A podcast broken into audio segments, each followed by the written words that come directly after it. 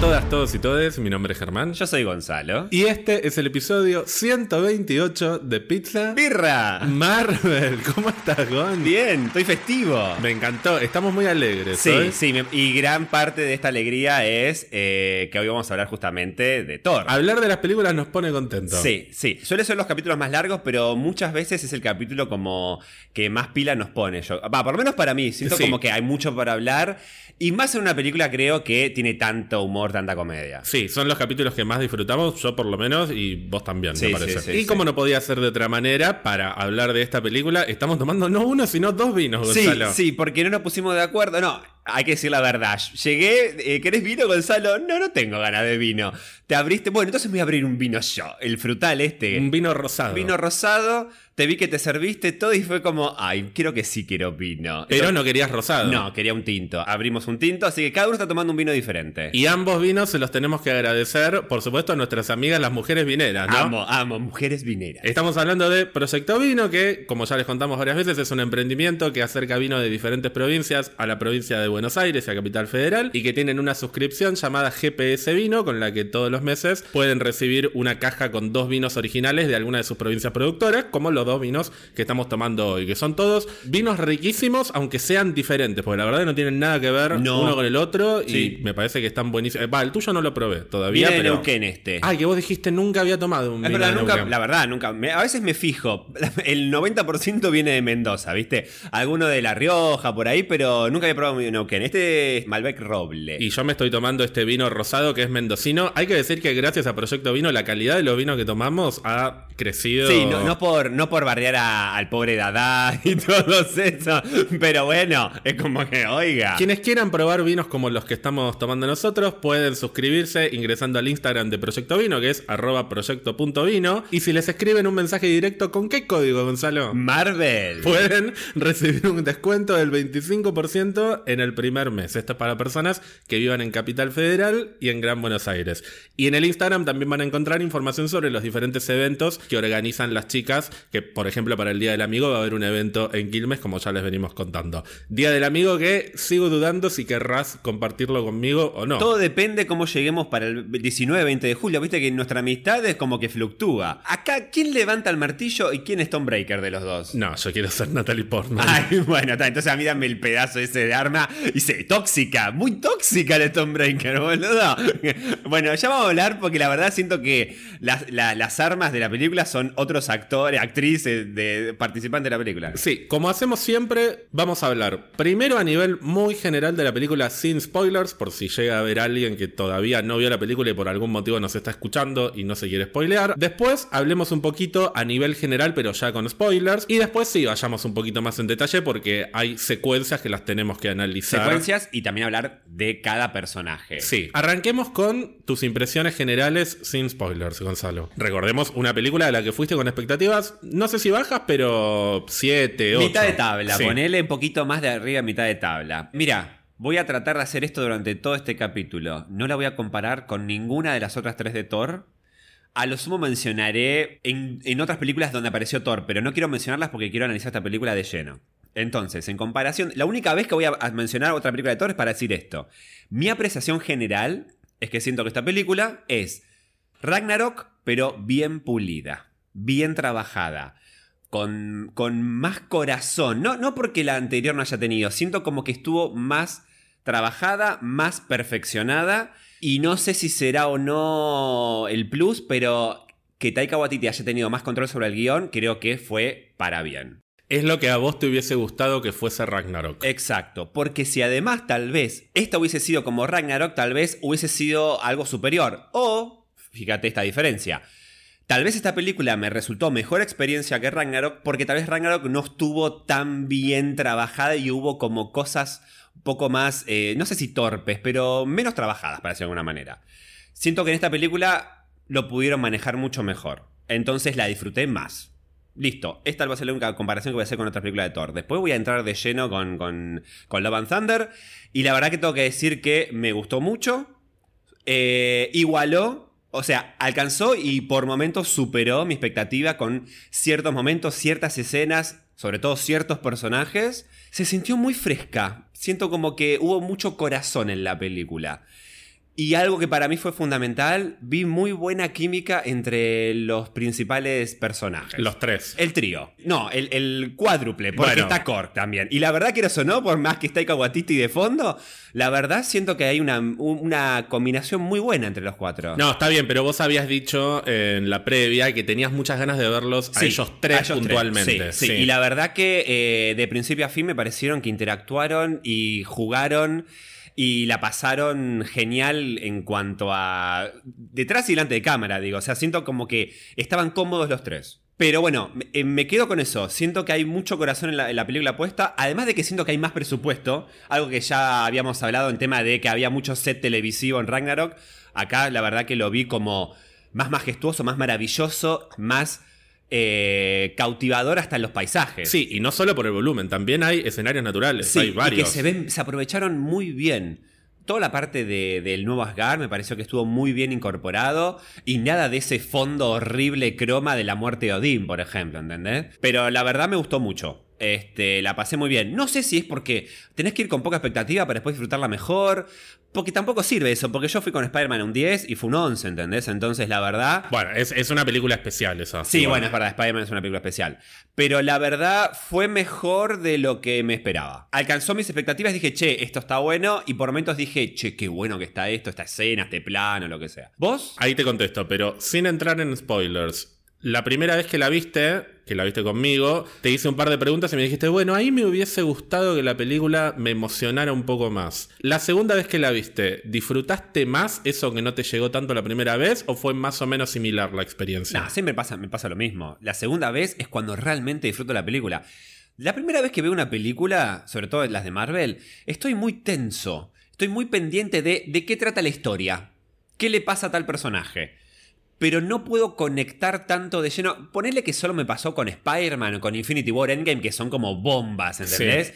Pero con la mayoría de las películas de Marvel, la primera vez que la veo, quiero saber de qué va la historia, qué le pasa al personaje, qué, qué depara al futuro del MCU después de esta película. En cambio, cuando ya la vi, ya sé la historia completa, voy la segunda vez y la verdad que digo, ah, disfruto las escenas, disfruto eh, eh, hasta ci- los detalles. Y eso para mí, eh, como películas como esta, sobre todo Marvel, cada vez trabaja mejor y más los detalles, me doy más cuenta de esas cosas. Hay, hubo detalles que la primera vez ni me di cuenta y esta la segunda vez que lo vi dije, che, qué lindo que volvieron a usar esto, qué lindo que repitieron esto, qué lindo que esto se, se basó en una película más vieja de Thor, qué sé yo. La primera vez no me presté atención a eso. Hubo cosas que la primera vez que la vi tal vez no me gustaron, la segunda vez lo entiendo, porque ya vi la película completa, y sí te puedo decir que la segunda vez que la vi hubo por lo menos un momento en que me emocionó. No fue una película que particularmente me haya jugado con la emoción, no me, no me sacudió tanto. Pero a diferencia de la primera vez que la vi, yo la primera vez que la vi dije, "Mm", eh, de hecho lo estaba pensando mientras veía la escena, esto estoy seguro que la segunda vez que lo vea me va a sacudir. Y me pasó. Después te voy a hablar bien cosas que más me gustaron, cosas que no me gustaron, cosas que se mantuvieron igual entre la primera y la segunda vez que lo vi. No puedo dejar de pasar, eh, decirte gracias Germán por haber arreglado este complot este, emboscada que me tendiste la segunda vez que fui a ver el cine, porque mágicamente sacaste entradas delante de mi ex. ¿En serio me estás Sí, diciendo? estaba- ¿De cuál de todos? Bueno, Sebastián, un beso a Seba, igual lo quiero, lo saludé obviamente, estaba sentado atrás mío exactamente a la misma función. Y no solo estaba mi ex, sino que también estaba el ex de mi ex, en la misma sala, misma función. Bueno, ya llega un momento que no es muy... Es difícil para mí no encontrar un ex tuyo. Así que un beso a Leo también, porque está todo bien con el ex de ex. O sea, estábamos todos, nos saludábamos entre todos. Era la sí. sala de los ex, En la sala de los ex, sí. Así que si lo hubieses planificado, no te salía. Ahora, increíble. Te doy paso. A ver tus opiniones. No, yo voy a ir completamente al hueso Ah, y yo ok. sí voy a comparar porque ya lo puse en Instagram y ya lo dije muchas veces y lo dije ni bien salí de verlo la primera vez. Es la mejor película de Thor para mí, me gustó más que la primera, más que la segunda y más que Ragnarok en todo sentido. Y te tengo que contar que después de hacer el episodio de la previa en el que hablamos un poco de toda la historia de Thor, recién después de eso volví a ver las tres películas y sabes que por primera vez en la historia no disfruté tanto la primera y la segunda y me hubo momentos en los que realmente me aburrí y cuando llegó Ragnarok la disfruté muchísimo más que todas las veces que la había visto antes, que la vi un montón de veces ya Sí, sí. Ragnarok a esta altura. Sigue habiendo cosas que no me gustan de Ragnarok, pero fue la primera vez que dije, che, la verdad que Thor necesitaba esto de alguna manera, que no me había pasado jamás. Así que eso me llevó también con otro tipo de predisposición a ver la película, pero de hecho una predisposición a, bueno, si la película es un cago de risa, no importa, porque ya vi Ragnarok y la disfruté, o sea, está bien. Entonces, el hecho de que la película haya jugado tan bien, no solo con el humor, sino con el drama y la emoción e incluso el romance, no solo me encantó, sino que me tomó más por sorpresa de lo que pensé que me iba a tomar, porque ya me había resignado para bien a que la película fuese principalmente una película de humor con alguna cosita dramática en algún momento. Si a eso le sumás que todos los cómics de Jason Aaron, que son los que incluyen toda la historia de la poderosa Thor, de Jane Foster, son mis cómics favoritos de Thor, mis expectativas estaban muy pero muy altas y la verdad es que como dije que me gustaría que pasara, Taika me cerró el culo porque se nota que fue respetuoso con los temas y con los momentos y con las historias y los puntos con los que tenía que ser respetuoso. Fue irrespetuoso en otros aspectos que ahora vamos a entrar en detalle, pero que ya me lo tomo con humor, no me molesta esa falta de respeto como sí me molestó en su momento en Ragnarok. Al contrario, siento que le suma al personaje y a la historia y siento que hasta fue irrespetuoso consigo mismo, como que se rió de sí mismo en algunos momentos de la película. A nivel aventura, digamos, a nivel historia de principio a fin, fue la que más me atrapó de las cuatro películas lejos. A nivel química de personajes, me parece que es la que más funciona y eso que a mí ya me gustaba la química entre Thor y Jane Foster en las primeras dos películas que a nadie le gustaba. Somos una minoría, lo digo siempre, los que nos gustó la pareja de Thor y de Jane. Y ahora nos podemos poner tipo, ah, ahora son todos fanáticos de Jane Foster. Claro, mal, mal. Nosotros éramos fanáticos de Jane Foster cuando era una superheroína de ciencia, no una superheroína de martillos. A nivel musical también iba resignado a, bueno, van a cambiar otra vez la banda de sonido, pero ya está, no me, no me voy a enojar si no usan los temas de las películas anteriores, porque ya estoy resignado. Vino el señor Michael Giacchino, que es uno de los mejores compositores de, nuestra generación, de nuestra era. O sea, cuando tenga 70, 80 años va a ser una eminencia del mundo de la música. Y la banda de sonido que compuso para esta película para mí está entre las mejores de Thor, lejos. Y no solo tenemos su banda de sonido, sino que además esta es básicamente la película de los Guns N' Roses. Mal. Y todos los temas de los álbumes User Illusion 1 y 2 que yo escuchaba cuando era chico, que los tenía mi mamá y se los robaba para escucharlos porque era como eh, música de grande, ¿no? Música de adulto. O sea, era música como pesada. Claro, fue, Guns N' Roses fue la primera banda que yo escuché siendo niño tratando de escuchar lo que escuchaban los grandes, digamos. Entonces, todos los temas de Guns N' Roses me pegan emocionalmente y el uso que se les da en la película para mí es espectacular. Eso para mí fue un re eh, plus de la película. Una cosa es tener una muy buena banda de sonora, tanto composición como los temas, y otra cosa es saber cómo usarlos. Y para mí el gran, el gran ejemplo de cómo tener, poner tantos buenos temas, pero mal, mal incrustados en la película, es la primera de Suicide Squad. Era, eh, los ponían solo porque había que replicar la fórmula de James Gunn con Guardianes. Sí. Y le salió mal, porque ¿qué te metían? Eh, Queen en cualquier escena, en la cara, era cualquier cosa. Todo súper random. Acá, sinceramente, siento como que eh, parece un poco como eh, eh, Spielberg adaptando la película con la canción de E.T. De, John Williams. Por momentos siento de que Taika dijo, bueno, no, ahora quiero que esta escena vaya acorde al tema de Sweet Child of Mine, por ejemplo, de los Guns. Siento como que estuvo muy bien insertada cada canción y acompañó muy bien como si fuera la banda eh, compuesta para la película. No, y además hasta está justificada dentro de la historia Con el uso de, de, la banda de sonido. Ahora vamos a hablar en detalle. Pero sí, me pareció de los mejores aspectos de la película, la banda sonora y la música en general. No sé, yo estoy muy contento con, esta película. No es la película que yo quería, pero terminó siendo la película que no sabía que necesitaba. Claro, y a mí lo que me pasó es, yo fui por Natalie Portman y nunca jamás esperé encontrarme eh, a un personaje que me volviera tan fan de golpe. O sea, necesito más de Mighty Thor. O sea, fui por Natalie y me quedé por Mighty Thor y dije, quiero más de esto. O sea, se convirtió de la nada ahora en un personaje que quiero descubrir, conocer y quiero más. pero además quiero más en este tipo de contenido, como vos decías. Uno de los miedos, ponele, que teníamos de Taika de che, hay temas muy sensibles que tratar en la película, que en el cómic se tratan. Hará buen equilibrio y siento que la verdad que manejó un equilibrio muy bien. Porque entre humor, drama eh, y amor, siento que está muy bien balanceado todo. Sí, y puntualmente en el caso de Mighty Thor, que es uno de mis personajes favoritos de los cómics, la primera vez que la vi, la primera parte no me terminó de convencer del todo. Dije, "Mm, ya no me está gustando cómo están introduciendo esto. Después resultó que lo que yo había entendido que había pasado, ahora lo vamos a hablar con spoiler porque ya es imposible, pero por las condiciones del cine, por la calidad de, sonido y, y por, por distintas cuestiones, yo no había entendido algo y le estaba echando la culpa a Taika Waititi. Después lo vi la segunda vez y lo entendí mejor y dije, no, esto está bien hecho, esto es fiel a lo que pasa en los cómics. Que el tema de la fidelidad, no es que todo tiene que ser tal cual como pasa en los cómics, eso es obvio. Pero la historia de Shane y su relación con el martillo tiene algunos puntos centrales que para mí son los que la vuelven un personaje tan interesante. Y en un momento sentí que en la película estaban haciendo exactamente lo opuesto y eso para mí le quitaba valor, le, le restaba muchísimos puntos. Al final no pasó eso, al final la adaptación para mí fue muy pero muy correcta, teniendo en cuenta que es una película de dos horas que tiene que incluir un montón de elementos que en los cómics se desarrollan durante un montón de números.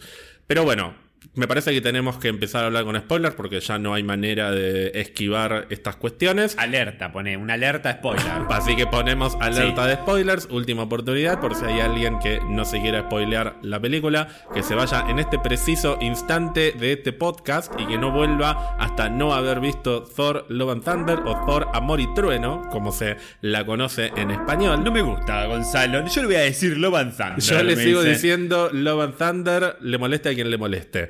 Empezamos a hablar de la película con spoilers y quiero arrancar con ¿qué te pasó cuando la película de Taika Waititi, la secuela de Thor Ragnarok, que es toda una joda, la cabra, va a ser toda una fiesta, arranca con esa secuencia tan lenta, tan oscura, no en un sentido de luz, sino en un sentido de los temas y las emociones, con Christian Bale en su primera aparición, que vos no lo habías visto, además, No. en ningún tráiler, No. y aparece primero muy Christian Bale, Sí, muy humano. aparece Sí. muy humano, con su hija, que te cuento además que es la hija de Chris Hemsworth en la vida real. No me digas. Nos adelantamos al final, ya le consiguió trabajo. ¿Qué hijo de puta? ¿En serio? Bueno, escena de arranque. A mí son como Infinity War esa secuencia de, uh, no hay música en los créditos iniciales de Marvel y esa voz desesperante. Bueno, acá me encantó que arrancara así. Como diciendo, ah, si esperaba joda, mirá como... Bueno, aguanta un poquito más porque mirá cómo te, te hundo emocionalmente.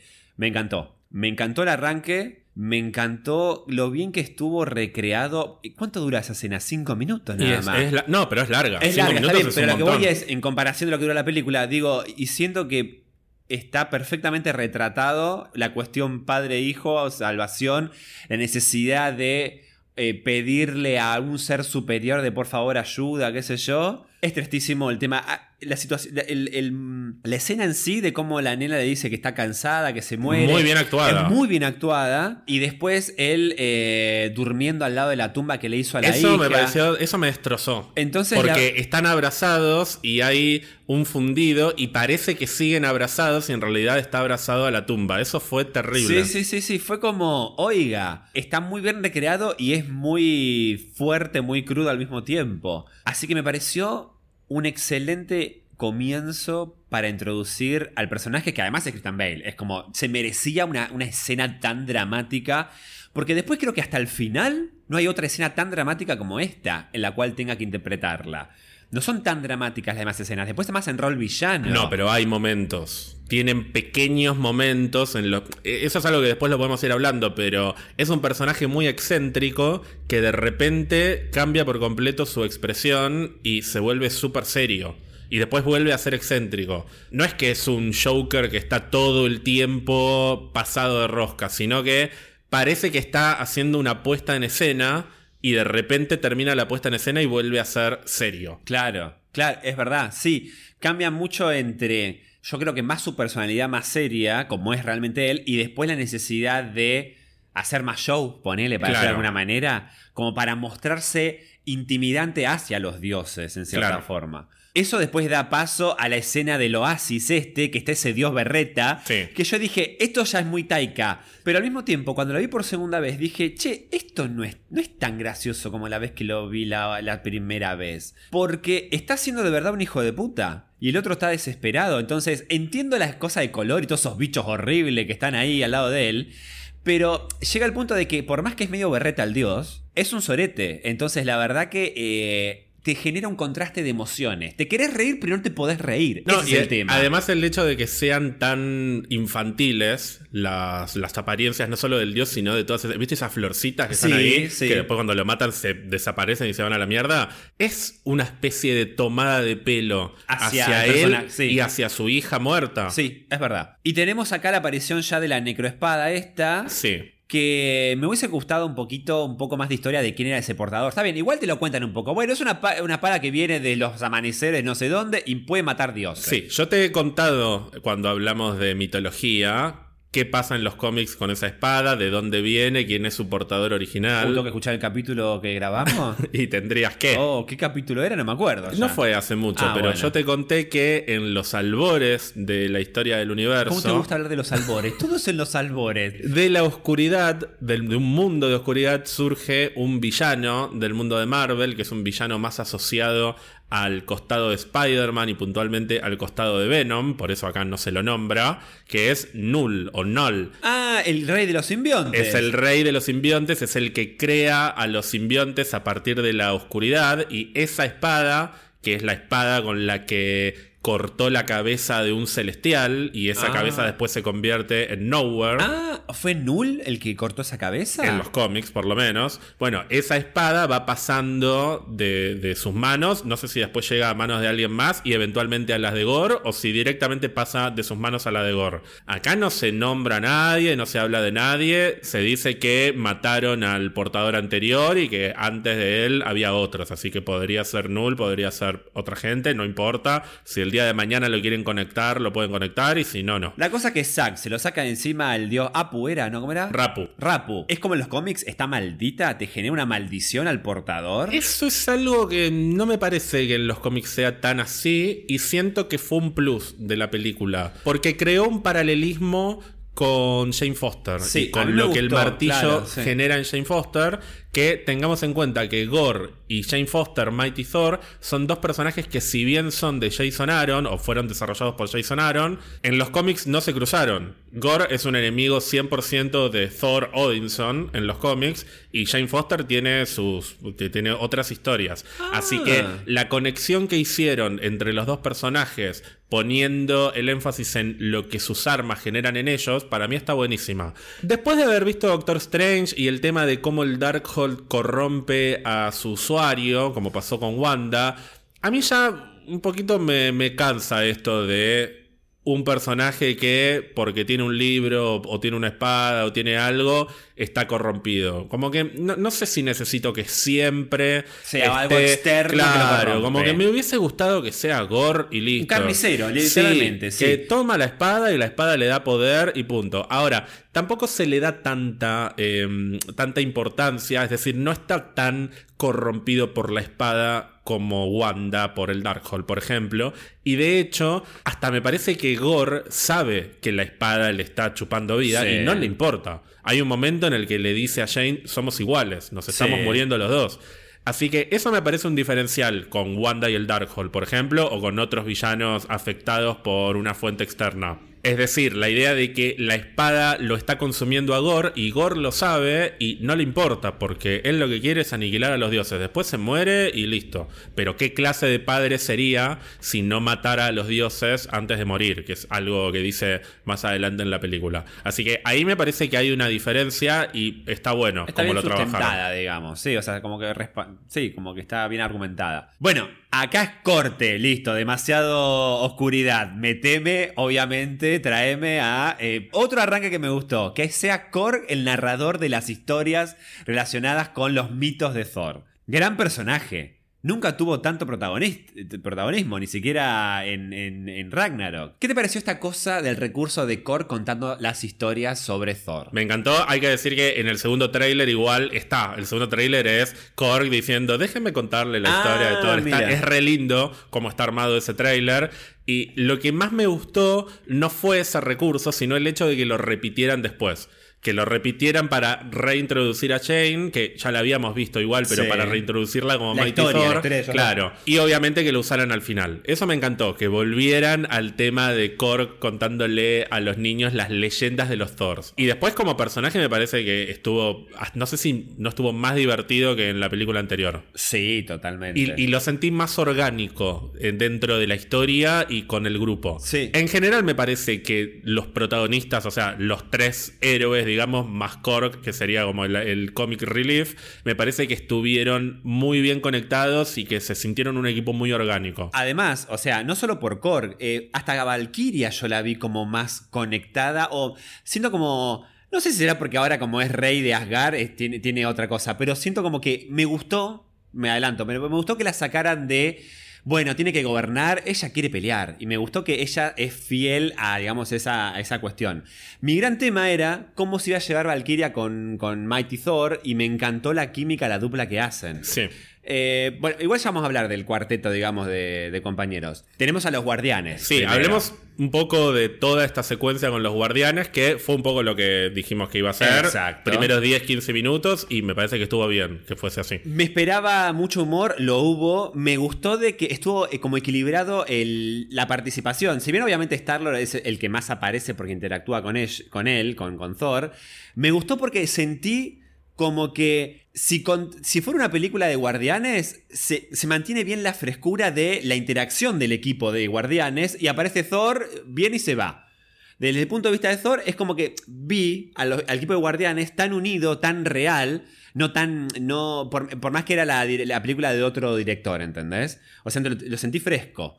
Lo sentí como que estuvo bien adaptado. Sí, y además, o esto por lo menos me gustó a mí, me gusta esta idea de que aunque Thor estuvo con ellos durante un buen tiempo, no sé si se lo bancan mucho, como que nadie se lo banca. Claramente Star-Lord eh, fue el primero a decirle, che, me parece que nos tenemos que separar, ¿eh? Porque así va a funcionar mejor, como diciendo, y me parte el alma Thor cuando lo tienen que, se, despide. Pero Nebula está hinchada las, pelotas, o sea, eh, después... El que mejor se podría llevar debe ser Rocket y Groot, ponele, porque ahí hicieron equipo. Pero vos fíjate la cara de Drax y de Nebula bancándose el discurso de Thor, no lo soportan. Eh, yo creo que eh, en todo caso hasta lo usa un poco como, como forma de boludear. Star-Lord se ríe. ahí viene, ahí viene, ahí lo va a decir. claro, ¿entendés? Pero eh, Nebula y Drax no lo soportan. Bueno, y Mantis está en la suya, pero, pero con las cabras, boludo, que ya vamos a hablar de las cabras, con las cabras lo, quieren prender fuego al tipo. Me reí mucho cuando Nebula dice, la voy a matar. La voy a hacer mierda.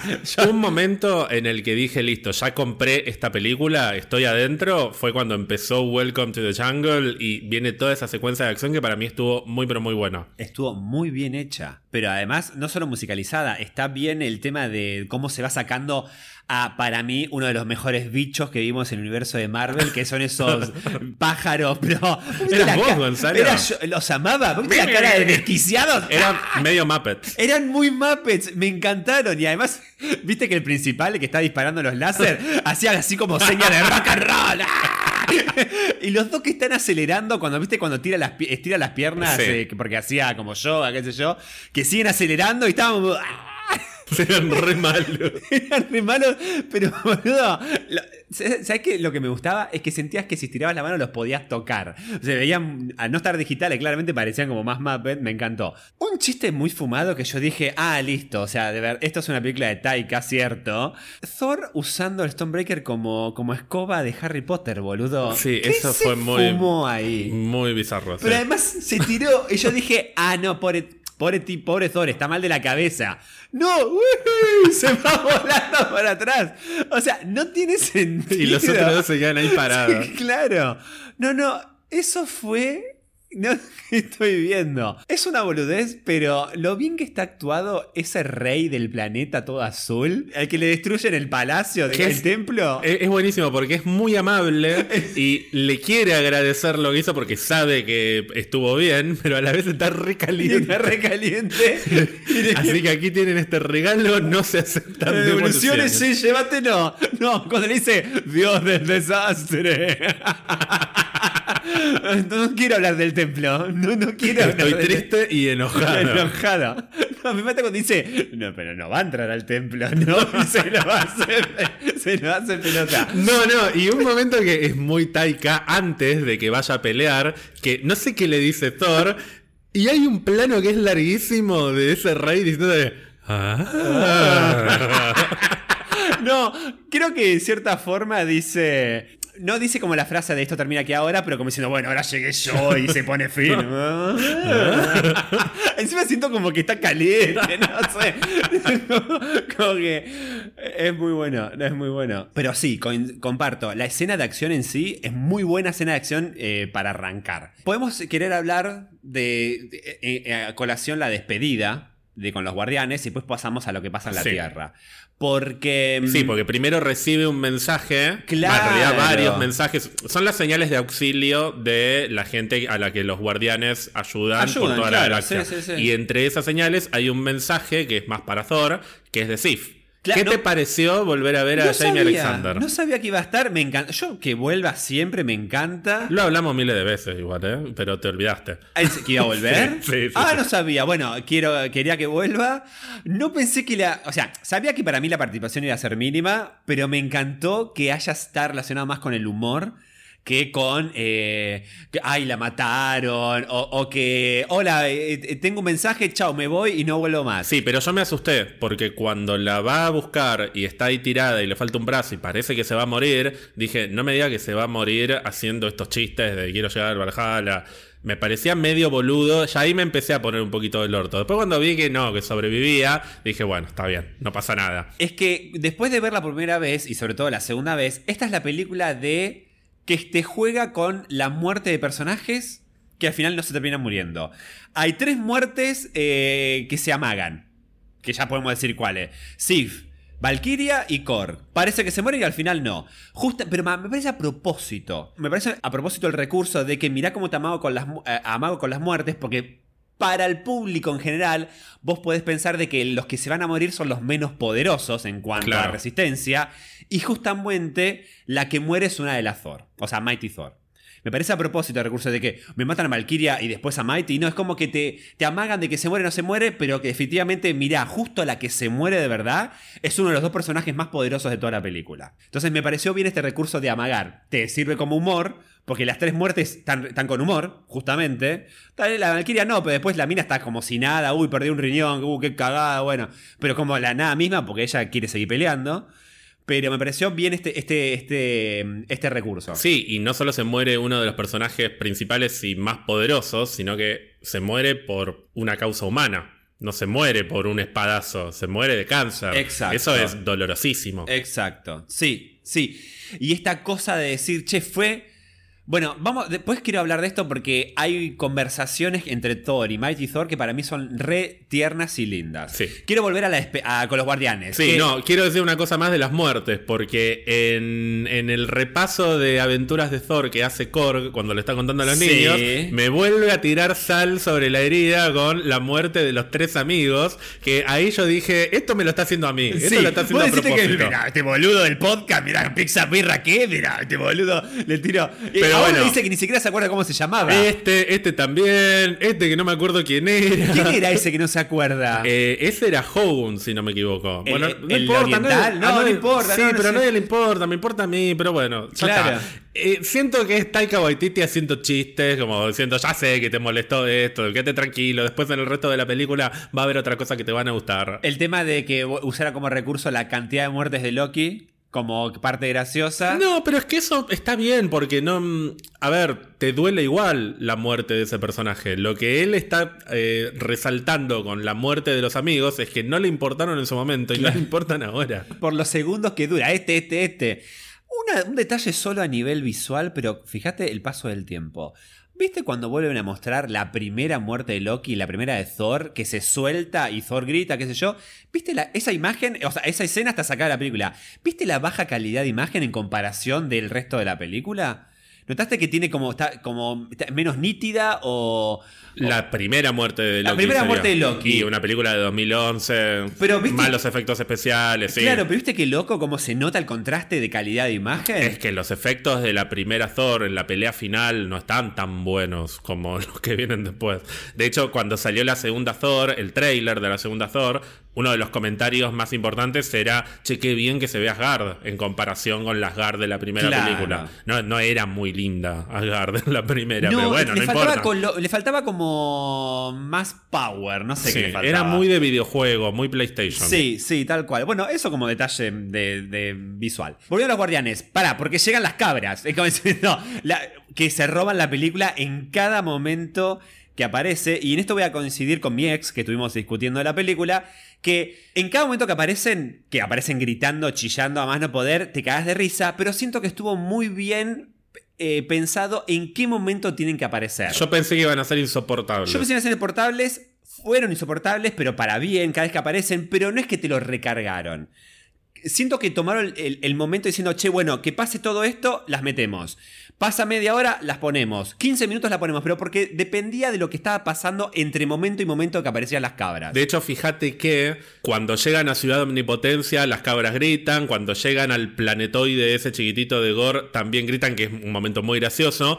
Pero cuando vuelven a Nuevo Asgard, que Valkyria está lastimada, que Gore se llevó el Stonebreaker y que Jane está sin el martillo y se ve que está hecha mierda, gritan las cabras, pero el grito está mezclado con todo, con el, con la, mm, el barco que se estrella, sí, con el pero además llegan recansadas. Sí, pero a lo que voy es a que no es que se estrella el barco y después viene el remate del grito de las cabras como en las escenas Claro. anteriores. Justamente porque no era una escena para reírme con las cabras, porque está Jane muriéndose de cáncer Sí, sí, y la sí, otra está con el cuerpo perforado. Sí, sí, Eso sí, es algo que no en todas las películas de Marvel hacen bien, y menos de Taika Waititi. Es verdad. Bueno, con más razón sorprende. Y es la última vez que las vemos.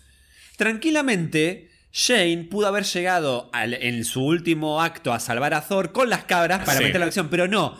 Le dio mucha más majestuosidad que le haya pedido prestado el caballo, al, el Pegaso, básicamente, al lado, a, a Valkyria. Y además llega. Bueno, ya vamos a Ya vamos a esa escena, sí. Le dan las cabras. Entonces, parece, bueno, y no, se, no tiene devolución, ¿eh? Anda la puta que te parió, básicamente. Rubio de mierda. Encima. Amo que llegue. Dios del desastre. Están entre las ruinas. Es un desastre. Lo odia. La, la vena se le nota. Bueno. La, es re cortita, pero la escena de las cabras en la nave de los guardianes Sí. es excelente. Y me encanta porque la cantidad de personajes que hay en un espacio tan chiquito y no sabes para dónde mirar porque cada uno está diciendo y pensando y haciendo algo distinto. Es muy, pero muy parecido al juego de los guardianes, eso. En lo- el juego Sí. de los guardianes hay un bicho que también lo meten y que eh, no sé quién lo quiere matar y el otro dice, no, no lo maten, está un quilombo. Sí, es buenísimo. Con, eh, con Nebula sacata la pelota, qué sé yo.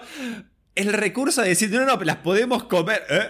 Y se quedan calladas las dos, es muy bueno. Y tenemos la despedida. Que, quieras o no, ay, me gusta la charla, el mensaje que le dice. Que lo va a marcar durante toda la película a Thor. Es que yo creo que. Star-Lord lo quiere a Thor Sí, y de hecho hay una escena, hay un pequeño flashback de ellos dos. Eh, no sé si están tomando algo, Están jugando tomando algo. cerveza, y Thor se pone a llorar porque seguro que se puso a hablar Y de le Jane. dice, pero ¿qué te pasa, boludo? Parece que le está diciendo eso. Sí. Así que yo creo que Star-Lord se hizo muy amigo, pero, pero ya está. Ya está. Te dejamos acá y nos No, vamos. Es la típica. Puedes ser muy amigo de alguien. Una cosa es convivir con un amigo. Entonces yo sentía que cuando se crucen va a estar todo bien. Ahora, estar las 24 horas con Thor debe ser insoportable. Porque además es él y el universo. ¿entendés? Pero aparte O sea, es muy gracioso como Thor dice tenemos que mantenernos a un brazo de distancia. Sí, sí, no, Dice, ya "No, está, ya está". se, enc- se- se encariñaron conmigo, sabía que iba a pasar Ya está, esto". se cariñó demasiado diciendo, pero te dejo, te dejo, en compensación te dejo esto, que me, me vas a dar mi propia nave. Es buenísimo. Hemos tenido tantas aventuras con la nave. Son tarados. Es un boludo. Es muy querible. Y la otra, dale, suban a la nave. Hija de puta, mala onda.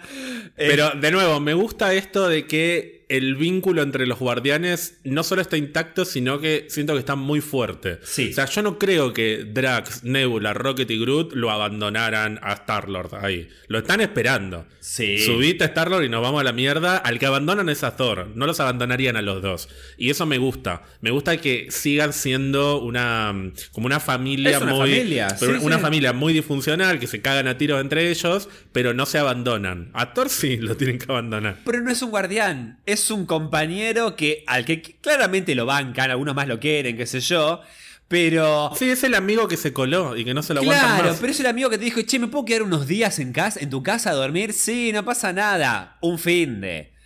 Tre- una, una semana. Pero ¿cuánto tiempo llevan juntos? Ya no lo quieren saber más nada. Encima, eh, hay que bancarse a Thor también con la cosa de que soy el dios del trueno, el asgardiano, qué sé yo. Pasamos a la Tierra. Pasamos a la Tierra y hay que volver un poquito atrás porque Sí. esta escena transcurre un par de escenas después, Sí. la escena de la despedida. Pero después de que Thor destruye el templo, viste que la cámara se va para arriba Sí. y viene siendo una escena dentro de todo graciosa, venís con la adrenalina de la pelea y de repente se empieza a escuchar Ton, ese ton, ruido. ton, ton. Y Sí. la vemos a ella adentro del tomógrafo, Sí. sería. Se está haciendo una tomografía. Ahí yo dije, bueno, esta película se va a meter con el tema y voy a llorar. Lo sentí solamente con ese plano. No sé qué te pasó a vos. A mí lo que para mí es muy manejado, muy bien manejado y fuerte al mismo tiempo, es justamente la transición entre él levantando el Stonebreaker y hay efectos de sonido como parte de esa Sí. escena, planeta, secuencia, y se escucha el- el- la- como, como las placas que está tomando, las fotografías, viste, que toma el, el tomógrafo ahí.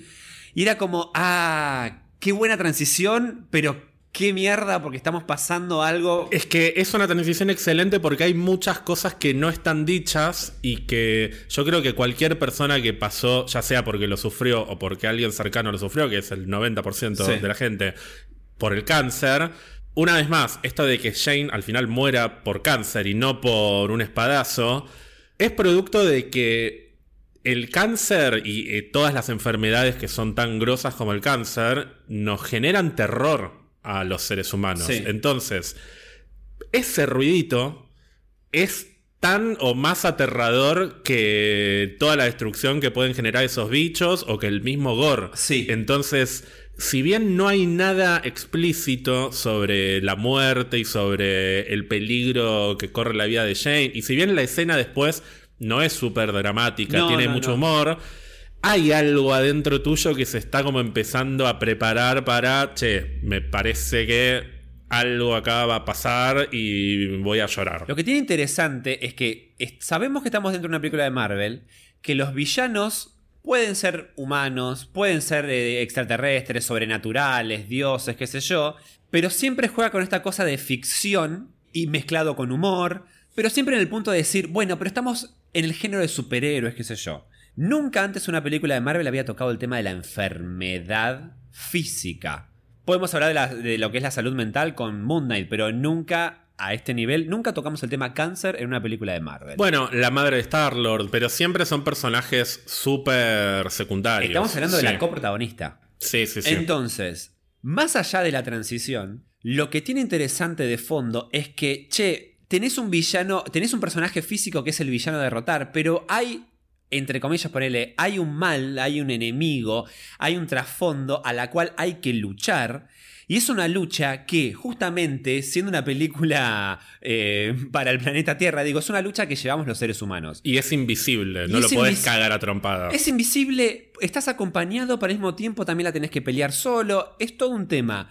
Lo que plantea re interesante para mí esta película, que ahora en este mismo momento no me estoy acordando. Pero el tema de la lucha de cáncer de Mighty Thor, además de, de, de, de Shane, perdón, de James, y además portar el martillo y Shane, eh, Mighty Thor, siento que no solo humaniza la película, sino que la vuelve y la volvió a ella para mí el mejor símbolo de lucha de ser humano, de lo que podemos hacer para nuestra vida y también para los demás. Es como que si pienso en los personajes principales humanos como Tony, como Capitán América, siento como que no atravesaron un proceso tan fuerte como una enfermedad y son grandes héroes de la Tierra, pero siento como que el tema de la enfermedad, sea cáncer en este caso o en otros casos, siento que la puso a ella a un nivel de, che, mirá por lo que está pasando y mirá las decisiones que tiene que tomar en sacrificio de su propia salud.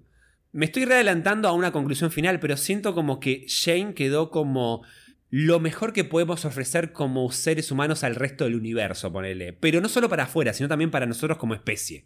Eh, como que mm, quedó como el emblema de lucha. No solo eh, hacia un villano portando el martillo, sino hacia la lucha interna de seguir peleándola.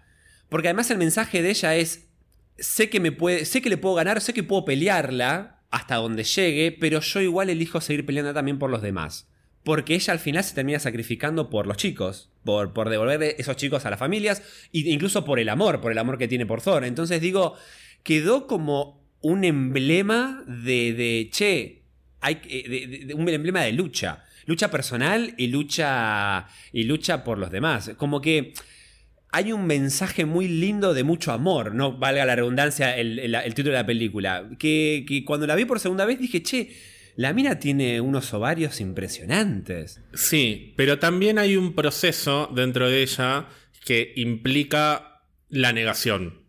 Que eso es algo que también está sacado de los cómics. En el cómic está desarrollado mucho, pero mucho más.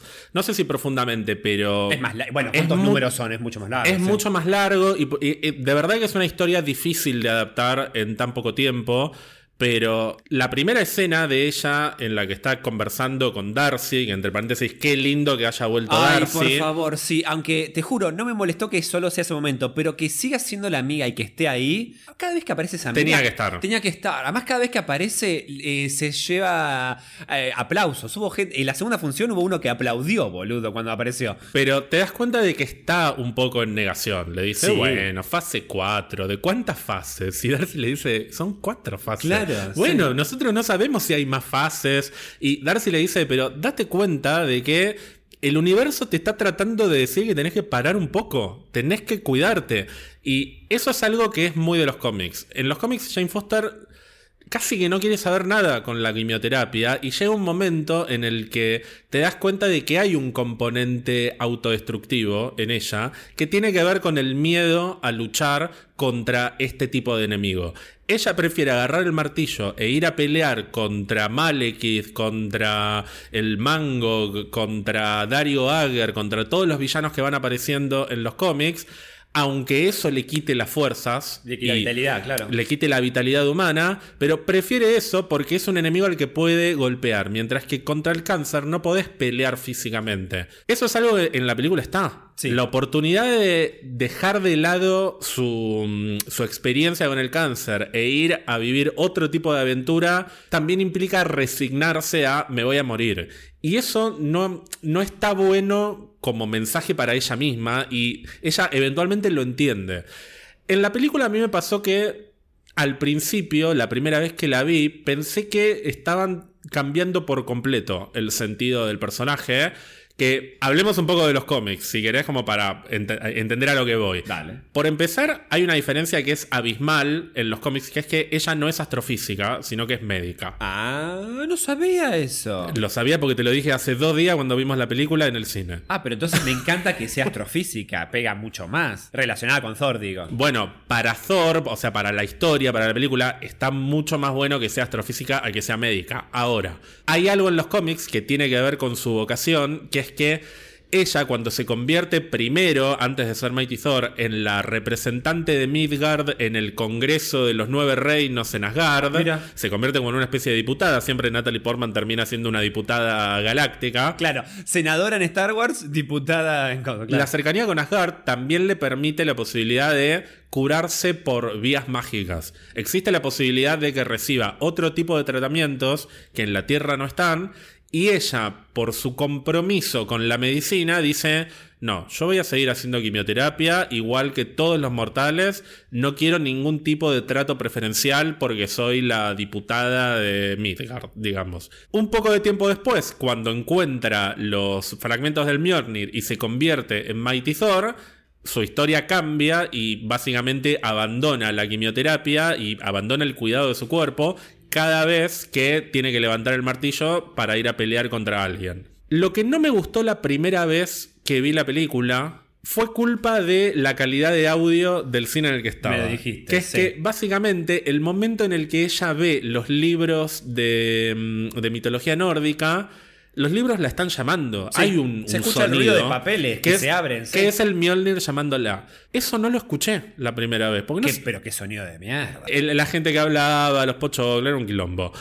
Entonces yo pensé que ella estaba agotada de, de no poder encontrar soluciones para su, mm, para su enfermedad, que, otro paréntesis, también me pareció hermoso ver al doctor Selvig, Ay, sí. porque es el otro personaje que está ligado a Jane Foster. No podían no estar ninguno de los dos. Sí, ah, pero me encanta de que eh, es, es el trío de ellos, Sí. ¿entendés? Es como que no pueden no seguir pendientes uno de la vida del otro. Sí. Además, escucharlo, porque además lo viste, lo ves poquito en la cosa, pero escucharlo de que de verdad está mal por lo que le está pasando a ella. Por eso, no necesito que estén todos juntos todo el tiempo, pero tiene que aparecer de alguna manera, Sí. porque está vinculado a ella. Bueno, en ese momento en el que ella agotó todas las posibilidades de curarse, como en el cine no escuché que el libro la estaba llamando, yo pensé que a ella se le había ocurrido, che, por ahí puedo agarrar el Mjolnir y con el Mjolnir me curo. Y eso es exactamente lo opuesto a lo que pasa en los cómics y me parece central que en los cómics ella no se quiera curar por vías mágicas y que decida luchar contra la enfermedad como el resto de los humanos. En ese momento yo pensé que ella quería curarse con A la magia, costa. claro, con la magia del Mjolnir y me parecía egoísta en comparación con la Jane de los cómics. La segunda no- vez que lo vi, Sí. entendí que no. No. Entendí que era un llamado místico. No, pero además te das cuenta de que en la escena anterior con Darcy, ella dice, che, ¿podés jugar la carta vikinga? No, no, por más que es una carta guapa. Dice la carta alta, rubia, guapa, que yo. Pero ella no, dice, no, no, lo, voy a, lo quiero descubrir yo. Queda esta cosa como diciendo, no estás, no estás traicionando a la civilización humana, ni, ni a vos misma por pedir ayuda, qué sé yo. Y la mina, eh, eh, por más que está más resumido en la película, la mina está comprometida en que encima como astrofísica, ni siquiera como médica, quiere encontrar una cura a su enfermedad. Quiero decir también que me encantó, aunque sea una pavada, ese momento de eh, ella conversando con el chico que está leyendo su libro. Ay, me encanta. me pareció súper tierno. Y aparte le rompe la hoja, le dice, mira, pa. Bueno, pero por lo menos entendiste los agujeros de gusano. Pero me encantó ese momento como muy Ravenclaw de Sí. encontrarte con el autor del libro y que te explique cómo, cómo funciona un agujero de gusano. Me pareció muy tierno y sentí que fue una muy buena reintroducción del personaje en el sentido de que, mira, está luchando contra el cáncer y está poniéndole onda, está tratando de motivar a un chico que está inspirado por el trabajo que ella hizo,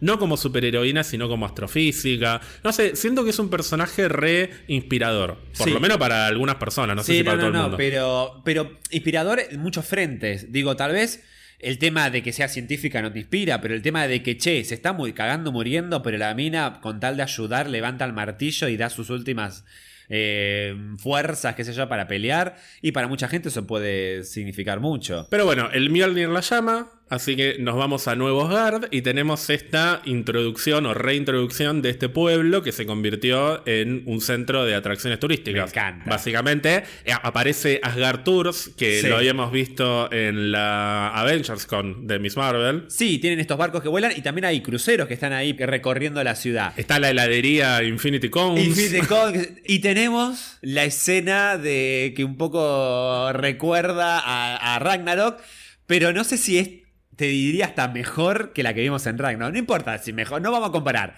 No pensé que iba a estar de vuelta los actores o, o la escena de teatro, pero siento que qué bien que lo hicieron. A mí me encantó que eligieran justo esa escena, justo la escena de la muerte de Odín. Otra vez Taika Waititi di- hablándote a vos diciendo, ah, no te gustó la muerte de Odín, mirá cómo te la vuelvo a hacer. Pero por eso, siento que ahí se está riendo un poco de sí mismo, de que fue una escena medio pedorra. Me estoy muriendo, ¿eh? Pero antes de morirme, Ah, una cosa más. Tienen una hermana.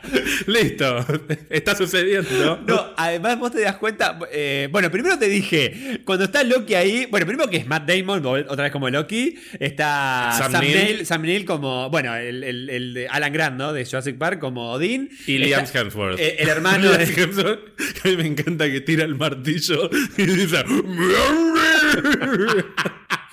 No, pero además vuela muy pedorro, es un cable de mierda. Y después está como Gela, esta Melissa McCarthy. Ahí está, bueno, gracias. Me encanta porque primero siento como que eh, el doctor Grant, básicamente, que hace de Odín, eh, está ahí como. está- no sé qué carajo está haciendo. Para mí nunca, a Sam Neill nunca vi una película de Marvel, No, no, nunca olvídate. vio Thor. Fíjate qué trucha la obra de teatro que cuando se para arriba, eh, voy a ir al Valhalla, que es el. Tiene que describir todo. Se que- acomoda la ropa. la ropa, está vestido horrible. miren, miren, se empieza a tirar él mismo la brillantina, ¿entendés? Está sucediendo. Está me sucediendo, voy. me voy, me muero. Y se va Y se va gateando. El otro que se. Loki que se rocía con agua para parecer que está, no sé, llorando, qué sé yo. Es muy Y el bueno. público emocionado. Ay, En la, señora que está emocionada, todo. Y la otra, sí, soy Gela. Diciendo, y le tira el, el martillo, se lo rompe y convocan al Bifrost. ¿Te das cuenta de que igual, durante toda la película, son muy insistentes con el tema Bifrost y Valhalla? Sí, sí, en sí. muchos momentos. Sí, sí. Y no por nada en esta obra de teatro eh, te lo llevan a un plano de decir, eh, el eh, hay un mensaje como oculto. Prestar atención de que están hablando del Valhalla, Sí, el, Valhalla atención sobre el todo. Bifrost. Porque el Bifrost de última está en todas las películas, Sí. pero el Valhalla lo mencionan muchas Sí, veces. entonces, eh, increíble la historia, la, la obra de teatro. Que incluso después, cuando pasa, que ya vamos a hablar, el secuestro de los nenes, el ataque a Asgard, están Matt Damon y el hermano de Thor diciendo, ay, tenemos que... la gente necesita entretenerse, reina, rey. Eh, dice, bueno, noche. eh, niños robados. es un horror, boludo. Y tenemos la introducción del nuevo rey de Asgard, a Valkyria. Sí, que tiene su asistente. Sí, Mike. Mirk, Mirk, Mirk. eh, Sí, que es mujer. Yo ya no sé, no importa, es no, binario. Es un quilombo. Pero me encanta, es en la publicidad de Old Spice. Me encanta que está hinchada los huevos. Está, Mal, bueno, sí, mal. Old Spice, bla. Pero Mick me encanta. Mick con ese traje. No, no. Es como- siento que es como la jefa de gabinete. Claro, tal cual, me encanta. Y tomando minutas después en el pizarrón. todo. Perdón, y hay otro personaje que este no sé si lo ubicás, que es Darryl, que lo menciona ella cuando están todos desesperados porque se robaron a los chicos. Dice, Mick hace tal cosa, Darryl hace tal otra. Darryl es este tipo que aparece en unos cortos de qué estuvo haciendo Thor durante Civil War. ¿Te Ah, acordás? El que, el que vive con Thor, Claro. digamos. Sí. Ese es Darryl. Pero está en la película. lo sí, sí, sí, aparece ahí. Ay, no lo vi. Mira.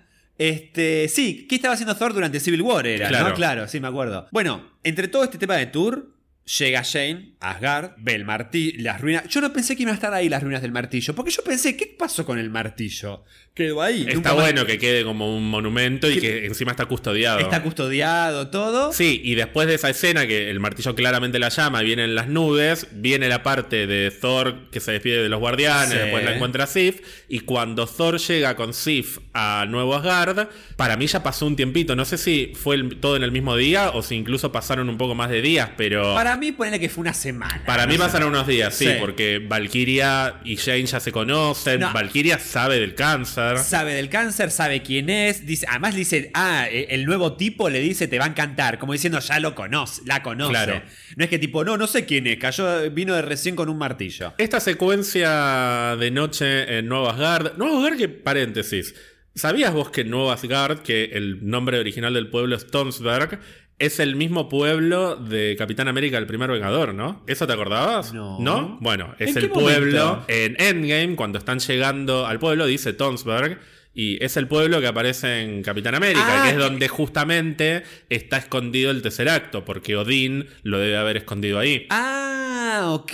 O sea, ahí- o sea que ahí es donde Red Skull encuentra. Claro, que está Walder Frey de Game of Thrones o el de Harry Potter. Claro, sí, sí, que ahí lo matan. Porque Claro. lo matan. Sí, sí, sí. Lo sí. digo porque me acordé por esto de mm, esta idea de monumento del Mjolnir y monumento a Asgard, básicamente, Sí, que es sí, Asgard, que es un pueblo que tiene mucha historia al margen de lo que es Nuevo Asgard. Es un pueblo que está vinculado. Con, la- no, con la historia de. Claro, Asgard con no- la historia de Asgard desde hace muchos, Claro. pero muchos años. Bueno, ¿qué te pareció el- eh, la invasión de Gore? Me gustó. eh, el- me gustó la idea del recurso de, la- de enemigos de las sombras. No me gustaron tanto acá, pero cuando van al planeta En de la luna, la- no, la me- luna es- Me re gustó. Por el blanco y negro también. Pero porque tiene esta cosa, viste, como medio de efecto de película de terror vieja. Sí. Me encantó. Como que parece que no es el bicho, es la sombra que la proyecta. Y hasta parece medio stop motion como sí, se mueven. tal cual. Sí, me Y- re gustó. Sí, lo que pasa es que le favorece a estos bichos el tema del blanco y negro en la luna. Cuando se están acercando a como a eternidad. Bueno, a- al, al No, centro sí, el, el planetoide ese. Es- sí. claro, tal cual. Más que la pelea que me pareció como más relleno, esta, esta pelea sí me pareció más relleno, me gustó la introducción de Shane como Mighty Thor. Me gustó el recurso de que el martillo se puede pelear en pedazos y después se unifica en, en uno solo, digamos. Me encantó. Y me encantó que, boom, corte. Déjenme contarles la historia. Me encantó la retrospectiva que hizo, que contó Korg, la verdad. A mí me causa mucha, pero mucha gracia la discusión que tienen de que ella le dice, me tuve que quedar toda la noche Con estos, estudiando esto". estos datos. le dice. Claro. Y le dice, no, pero yo tuve que lavar todo esto. Pero son dos, Dos platos. platos. Bueno, discusión de pareja. Está bueno porque en realidad nunca vimos nada de ellos como pareja en la Tierra. Cuando Thor se va eh, después de la segunda Thor a la Tierra. Claro, todo esto se supone que es entre la segunda Y algún momento antes de Ragnarok, digamos. Tal cual, tal cual. Que habrán pasado cuánto, dos, tres años. Un par de años. Claro, por eso, sí. Eh, además él lleva muy bien la cuenta. Pasaron ocho años, seis Sí. meses, siete días, una cosa así. Sí. Sí, detalle no menor. Jane Foster fue víctima del blip. Por eso ella cuenta un par de años menos también. Ah, Ella no tiene sabía. otra- me parece que va Tiene por una ahí. distorsión temporal. Tiene una distorsión, claro, no se acuerda exactamente de cuánto tiempo pasó porque para ella fue menos tiempo. No sabía que Jane había caído. Aparece en Endgame como una de las víctimas. Es verdad, tenés razón. Lo mismo Foster. el Dr. Selvig. Es verdad, tenés razón. ¿Qué te parece el look de Mighty Thor? Háblame, háblame de eso. Me encanta y me encanta que mm, durante varios momentos de la película vuelva a usar el casco. Yo pensé que se iba a poner el casco al principio. Lo usa casi siempre. Y después no lo iba a volver a usar, sí. No tiene mucha explicación por qué lo usa a veces y otras veces no, pero no importa, me gusta verla con el casco. De hecho, en la pelea final lo usa, hasta se le rompe un poco todo, pero me encanta. Porque en el cómic la idea del casco es que nadie sabe quién es Claro. ella. Tiene, de hecho, ni siquiera nosotros sabemos en el primer cómic quién es Claro, porque hasta por un lado, final. vos me dijiste, por un lado va la historia de Jane Foster que tiene cáncer y por otro lado aparece Mighty Thor. Pero literalmente hasta la última historia de Mighty Thor, que es eh, la, muerte de la poderosa Thor, se llama, ahí es cuando todos descubren que ella es Jane Foster. Durante todo el cómic de Mighty Thor, muy pero muy poca gente sabe que ella es Jane Foster. Así lector, que el ¿no? casco, sí, nosotros lo sabemos al final del primer cómic. Ah, ok. Después vemos cómo es la vida de ella ocultando que es que igual nadie, muy poca gente podría sospechar porque justamente tiene cáncer. Claro. Entonces es como la, la última sospechosa Claro, de ser claro. Mighty Thor. Tuvo varios cambios de look Thor, como tres tuvo, cosa que nunca vimos eh, durante la misma película. Sí, a mí la armadura esa azul y dorada no me gusta tanto. Para mí es eh, como para darle más majestuosidad como Dios, pero... Sí, pero me, me- a mí la que más me gustó es eh, cuando, Cuando- los guardianes lo dejan. Cuando la va a buscar a Sif. Cuando la va a buscar a Sif, que También, esta sí. cosa de... de- Como de- esa capa con pieles. Sí, me, Sí. me gustó, me gustó Sí, a mí mucho. también. Además, es la más vikinga de todas.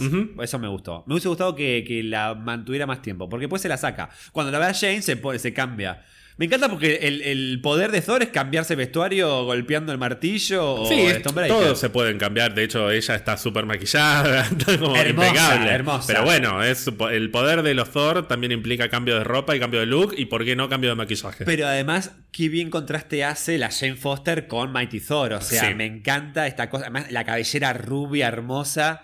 Me encantó, me encantó. Sí, hasta parece más grandota. Sí, no, no, tal cual. Bueno, ella contó que tuvo que ponerse durante toda la película, estuvo parada arriba de un banquito muchas veces para estar a la altura de Chris Hemsworth. ¿En serio? Sí. Bueno, es grandote el otro. Ella es chiquitita. Pero me parece que eso incluso lo acentúan cuando está como Mighty Thor y no tanto como Jane. Claro. Como Jane me parece que está más chiquitita. Puede ser, sí, sí, sí. Además, hasta por los efectos especiales hacen que aparezca más flaca. Claro. De hecho. Me encantó el look de ella. No puedo decir nada que no me haya gustado de ella. Solo hay una cosa que no me gustó, pero que no tiene que ver con ella. Tiene que ver con la producción, ponele. Que no, no lo tuvieron en cuenta. Aunque después lo pienso y digo, seguramente lo dejaron por esto. Pero estoy diciendo mucho bla, y no estoy diciendo concreto. Después, cuando lleguemos al final, te digo Pero es algo de cuándo. del final de la película. ¿Final final o escena postcrédito? No, final final. Tenemos la llegada de Valkyria también que pelean. Acá se como se reúne el cuarteto. Sí, me encantaría levantarme, o sea, en el medio de la noche impecable como Valkyria también, Me ¿eh? encanta. Bueno, pero es una Valkyria, diosa. Pero bueno, sí. Es, es rey, es bueno, es rey. ¿Qué querés que a hacer? Tenemos también en esta secuencia la introducción de para mí una de las sorpresas de la película. Personaje menor, pero que me gustó y tiene futuro para mí. El hijo de Heimdall. Axel se auto llama, pero es Android. Astrid. Astrid, Android, cualquier cosa.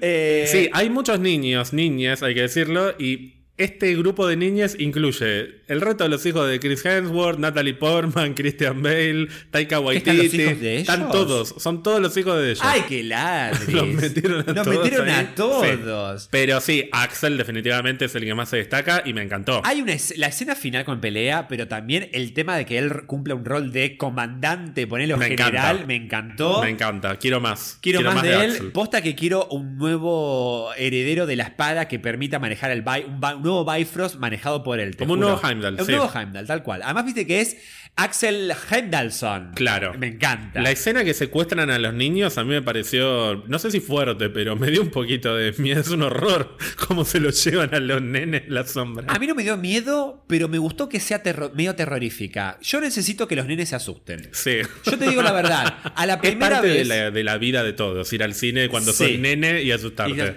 Y Decir, mami, tengo miedo. Y después terminar disfrutando la película. Yo te soy sincero, la primera vez que vi la peli dije, no, o sea, ¿será que no soy padre? El recurso de los nenes medio que no me gusta. Hoy secretaron a los nenes. Bueno, no digo que no hay que ir a buscarlos, pero digo, pero digo... ¿Pero qué sos sus? No. To the orgy.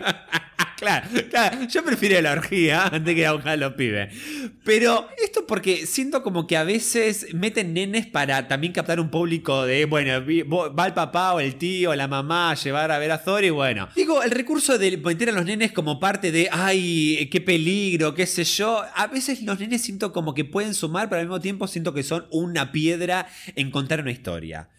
Dicho esto, me cerró el culo Taika, porque usar el recurso de los nenes peleando como, como futuros guerreros de Asgard le generó una cosa media bizarra que hasta lo hizo medio épico, infantil, ¿entendés? Entonces, lo que me gustó en cierta forma es que durante la película los pibes, si bien obviamente al principio tenían miedo, se fueron como calmando. No es que todo giró alrededor de, ay, pobre los nenes, los nenes, no, quiero otra historia. Que- Quiero, quiero saber más de Jane, quiero saber qué pasa con Thor o con a ver qué- esto, la escena con Zeus. Yo pensé que la verdad que cuando vi la primera vez, mientras veía la película, dije, uy, ahora todo va a girar alrededor de que hay que rescatar unos nenes. No. Toda la película es rescatar unos nenes. Había que meter un elemento de urgencia para que se apuraran y Claro. fueran a pedir ayuda con más desesperación. Porque si no, bueno, hay un, un tipo que está matando dioses. Bueno, ya vemos qué hacemos. Pero están todos los padres desesperados por recuperar a sus nenes. Y eso me parece que le suma a la Sí. trama. No es que la historia gira en torno a los nenes, porque además todos sabemos que no se van a morir los Por nenes. eso, eso me, Pero, e- ese es el tema. pero para mí está bien porque después no es que están toda la película preocupados por los nenes, es simplemente un, motivo para empujarlos y que sea más urgente la búsqueda de una solución. De hecho, perdón, pero en la primera vez que la vi, cuando está Gore abriendo con el Bifrost el portal hacia eternidad, que se cae esa cabeza y los aplasta, yo dije, bueno, al final no eran tan importantes, los mataron. Yo dije, además, ¡ah! po! Cayó la cabeza redonda, no quedó uno vivo.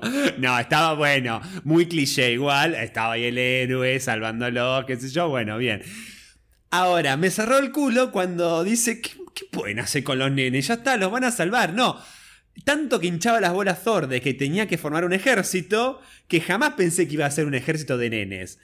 Y después vamos a hablar de la escena, pero el recurso de que Thor utilice el mismo, la misma invocación de poderes que el padre, Sí, para mí buenísimo. me pareció excelente y hasta eh, respetuoso en, en el- en cuestión del legado Sí. de Asgard. Sí, tal cual. Dije, a mí me puso la piel de gallina. Me eso. encantó. Sí. Además, ¿sabes qué me hizo acordar a la primera película? Cuando Sí. está eh, aquel que sea digno, aquel que levante el martillo este, y sea digno, tiene los poderes de Thor. Por eso me encantaría, porque fue algo que estuvo muy bueno en Ragnarok y en Infinity War quedaba muy bien hasta que lo cambiaron. Me encantaría que Thor siguiera usando el parche para emparentarlo "Ay, sí, más con también". Odín. Sí, a mí me hubiese gustado. ¿Y Que en los no? cómics lo tiene además, Sí, en los ¿por cómics qué tiene. se lo sacaron? Y porque es Chris Hemsworth, para que se vean los dos ojos de Chris Hemsworth, qué sé yo. Boludo, sigue siendo. Vos lo viste cuando le saca los Zeus le vuela toda la ropa a la mierda. Sigue siendo que cono sin un ojo. Por ahí él no quería. Otra vez es incómodo. Por sé ahí él no quería. Pero Como Facundo queda- Arana que no quería que le corten el pelo. Es bueno. verdad, es verdad, tenés razón. Pero le quedaba muy bien encima el parche ese. Eh, Siempre digo, para mí el Thor de Infinity War es el mejor de todos. Hay que ver cómo evoluciona este con el tiempo. Por ahí este me termina gustando más.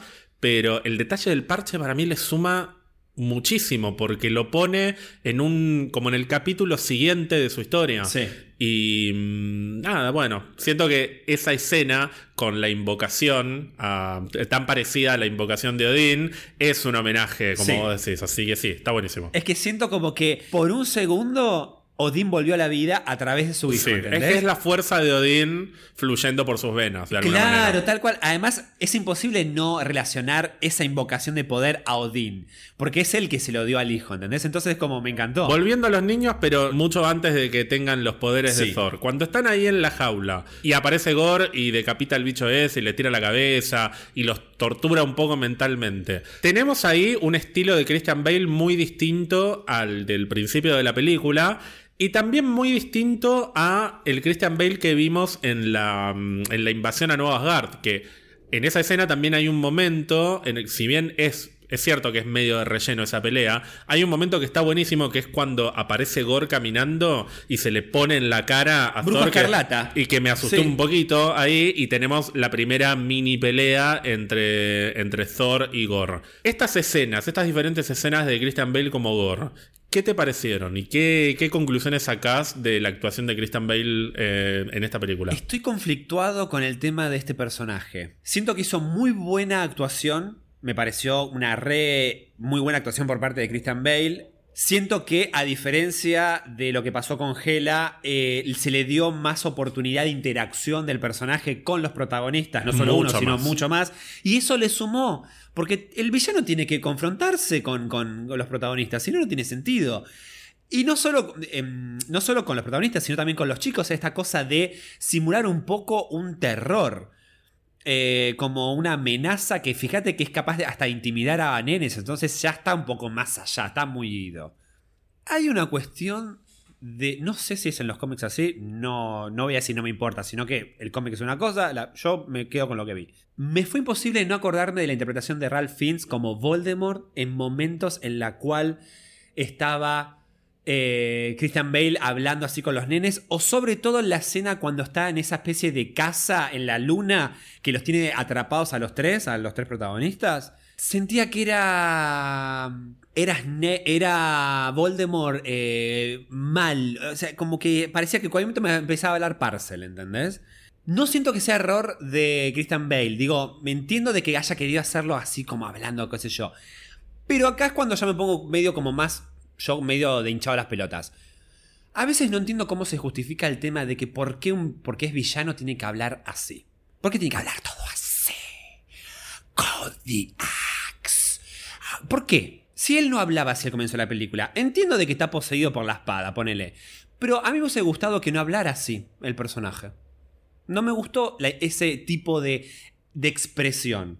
Porque después, cuando está en la pelea final, y cuando está hablando con Eternidad, ya me adelanto que hablamos, después hablamos de Eternidad, no habla así. Porque en, durante el, núcleo de la película, el, toda la parte del medio, ¿por qué habla como muy Voldemort? Eso no me, a mí no me gustó. Eso fue lo que menos me gustó del personaje. Después hubo otro detalle, pero que no, para mí no, esto no es cuestión de, de Christian Bale, sino que me parece que le faltó un recordatorio más. Me faltó un poco más de presencia del recuerdo de la hija de Gore durante la película. Siento que fue muy rápido el cambio de cosas, pero vamos a hablar de eso más al final. ¿A vos qué te pareció? Eh, a ver, entiendo todo lo que decís, no me molesta. Me hizo un poquito de ruido la primera vez, pero ya la segunda vez no me molestó. Lo del recordatorio de la hija yo siento que está. Cuando está hablando con los nenes y le dice, ay, vos me haces acordar a una nena, había una nena muy buena. Sí, pero no siento que lo esté diciendo como dolido. Está superado. Y pero es que es un poco la gracia del personaje. Está ya más allá de todo. Ya.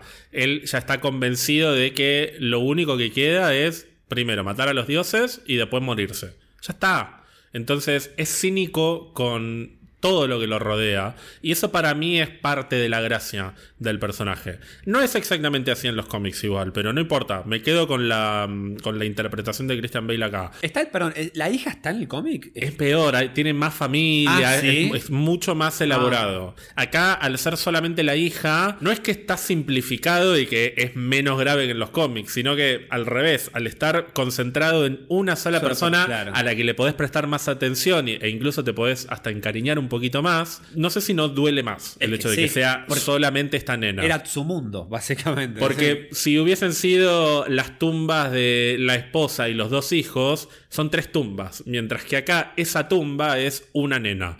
Siento que está mejor trabajado, pero a grandes rasgos es más o menos parecido todo.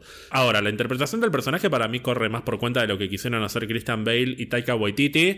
Yo creo que la intención de separarlo de Voldemort estuvo, y de hecho lo dijeron. No le hicieron la nariz como tienen los cómics para que no se pareciera a Voldemort. A mí no me molesta, la verdad, que tenga ese tipo de performance teatral, pero justamente por esto que te decía hace un rato, que es que no es que todo el tiempo habla así, Claro. sino que hace una especie de show teatral y después cambia por completo sus expresiones y se pone muy serio y eso le da un, como un tono de amenaza. Claro. Creo que podríamos haber visto un poco más de carnicería del personaje en la película. Sí. No me arruina tampoco no haberlo visto matando dioses por acá y por allá, pero creo que le hubiese sumado verlo matar personajes y, y personajes imponentes, además. Y no ya los cadáveres, Y digamos. no que solamente los colgados. y que se ven en una pantallita ahí como medio, medio olvidado. Sif quedó que sobrevivió. Bueno, yo te conté, no sé si te conté, pero um, se filmaron escenas y las eliminaron con, por un lado, Peter Dinklage como Eitri, Me dijiste, sí. por otro lado, Jeff Goldblum como el Grandmaster de o sea, Ragnarok. volvían dos. Volvían los dos y eran asesinados por Gore. La verdad que yo prefiero que no los hayan matado, no solamente para poder volverlos a ver, sino porque no me parece que coincidan con la idea de que es un, un dios. No me parece que no tienen nada que ver, no son dioses ninguno de los dos. Eran como reyes de su planeta, pero nada más, ponele. Sí me hubiese gustado verlo matar a un dios griego, un dios egipcio, un dios de lo que sea, pero otros personajes como el Rapu del principio. Tampoco me parece que entorpezca el desarrollo del personaje. Siento que es algo que podría haber estado bueno. No sé en qué momento de la película lo pondría, que eso es otra cosa que me parece que está muy bien trabajada en, en la película, que es el desarrollo narrativo. Siento que no hay ninguna escena que sobre, ni ninguna escena que reste. Me parece que si agregábamos otra escena de Gore matando y otra escena de Gore haciendo esto, se entorpecía el desarrollo de la trama. Siento que el, el guion fluye muy pero muy Sí. naturalmente. Sí. La película dura dos horas y la historia se entiende perfectamente. No necesito media hora más de la película. No necesito que dure tres horas, cuatro horas. Se puede contar una buena historia en dos horas. Como también se puede contar una pésima historia en dos horas y está mal escrito el guion. O en seis capítulos. O en seis capítulos, o en ocho, o en 22. Así que no sé si hubiese sumado ver, en términos narrativos, ¿no? Ver a Gore matando más gente. Pero sí me parece que lo hubiese sumado como personaje, lo hubiese sentido más peligroso. Si Sif hubiese muerto, por ejemplo. Si bien no es algo que quisiera, hubiese dicho, uh, che, la mató a Sif. No, pero eh, no, para mí no me servía que la maten a Sif. Yo eh, coincido con vos. No, Yo pero necesitaba digo- más carnicería. Pero digo Sif porque es la que estuvo más cerca Sí. de morir de todo lo que vimos. Pero tampoco quisiera que la mate a Sif. Además siento que en cierta forma también no se lo vio pelear tanto, salvo la escena final, porque tenía los bichos que iban a pelear por él. No es que necesitaba más sangre, pero necesitaba... Bueno, aunque la carnicería un poco implica eso, necesitaba esta cosa sádica, no solo hablándoles a ellos cuando le pide a Thor que pida que llame al hacha, qué sé yo, sino necesitaba que sea también más sádico cuando le atraviese esa espada a un dios y le esté hablando al oído mientras lo está desangrando.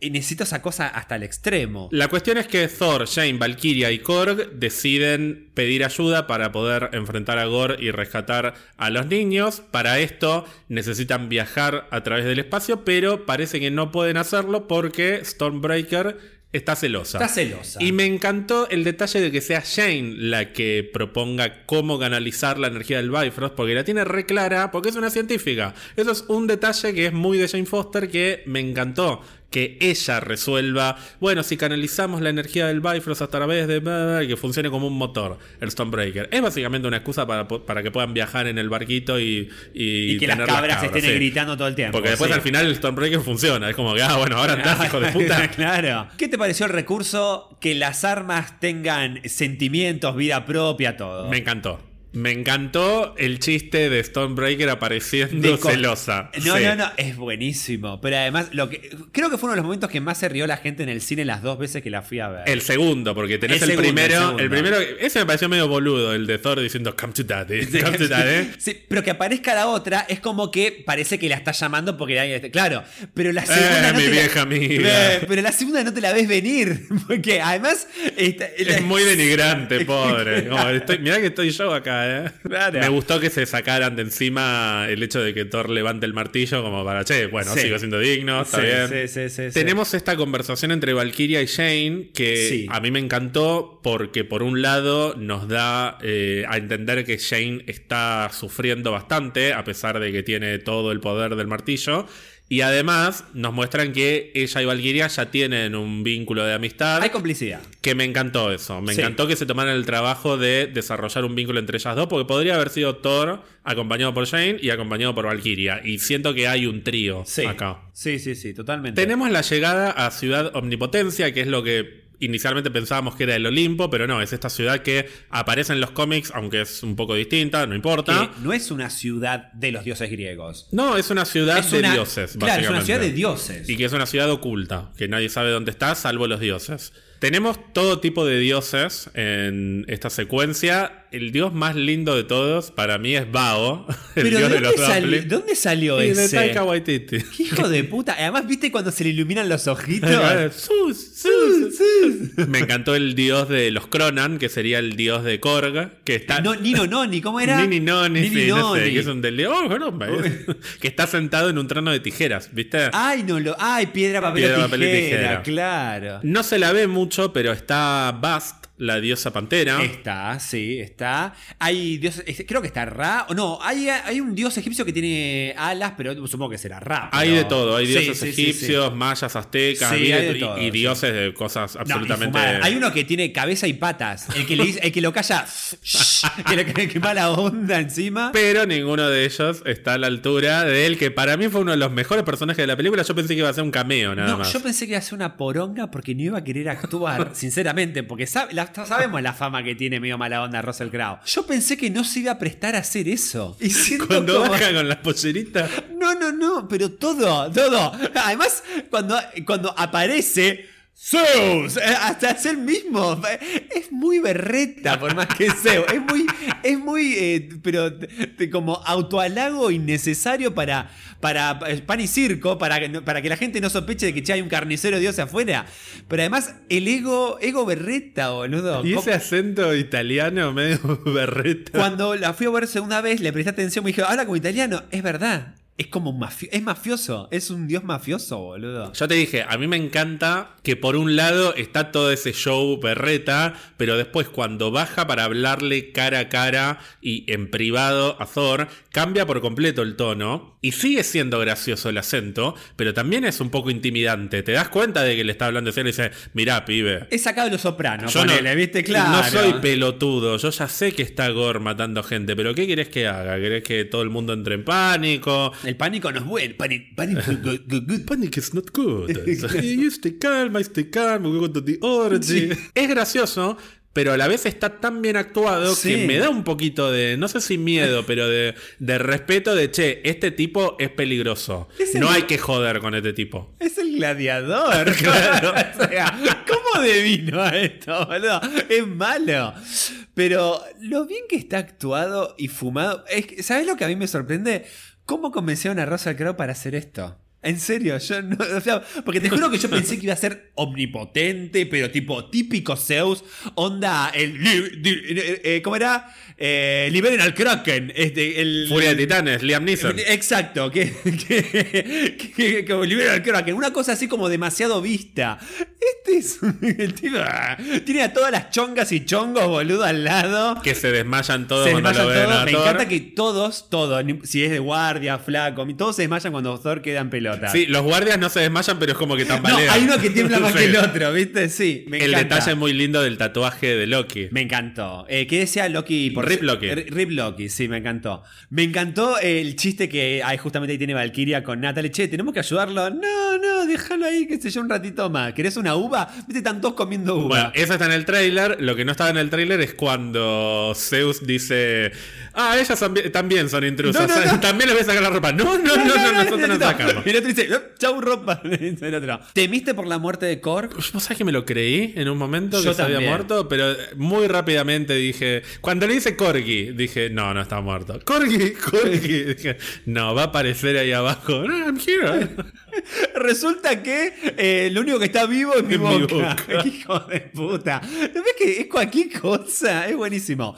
Ahora, ¿te esperabas el, el rayazo ahí, el, el rayo atravesando No, Zeus? no, no, no, no. No, y igual tiene sentido que después sobreviva, pero no, me pareció como re brusco eso. Me Dije- y de hecho no me hubiese gustado que se muriera y digo, no se puede morir así,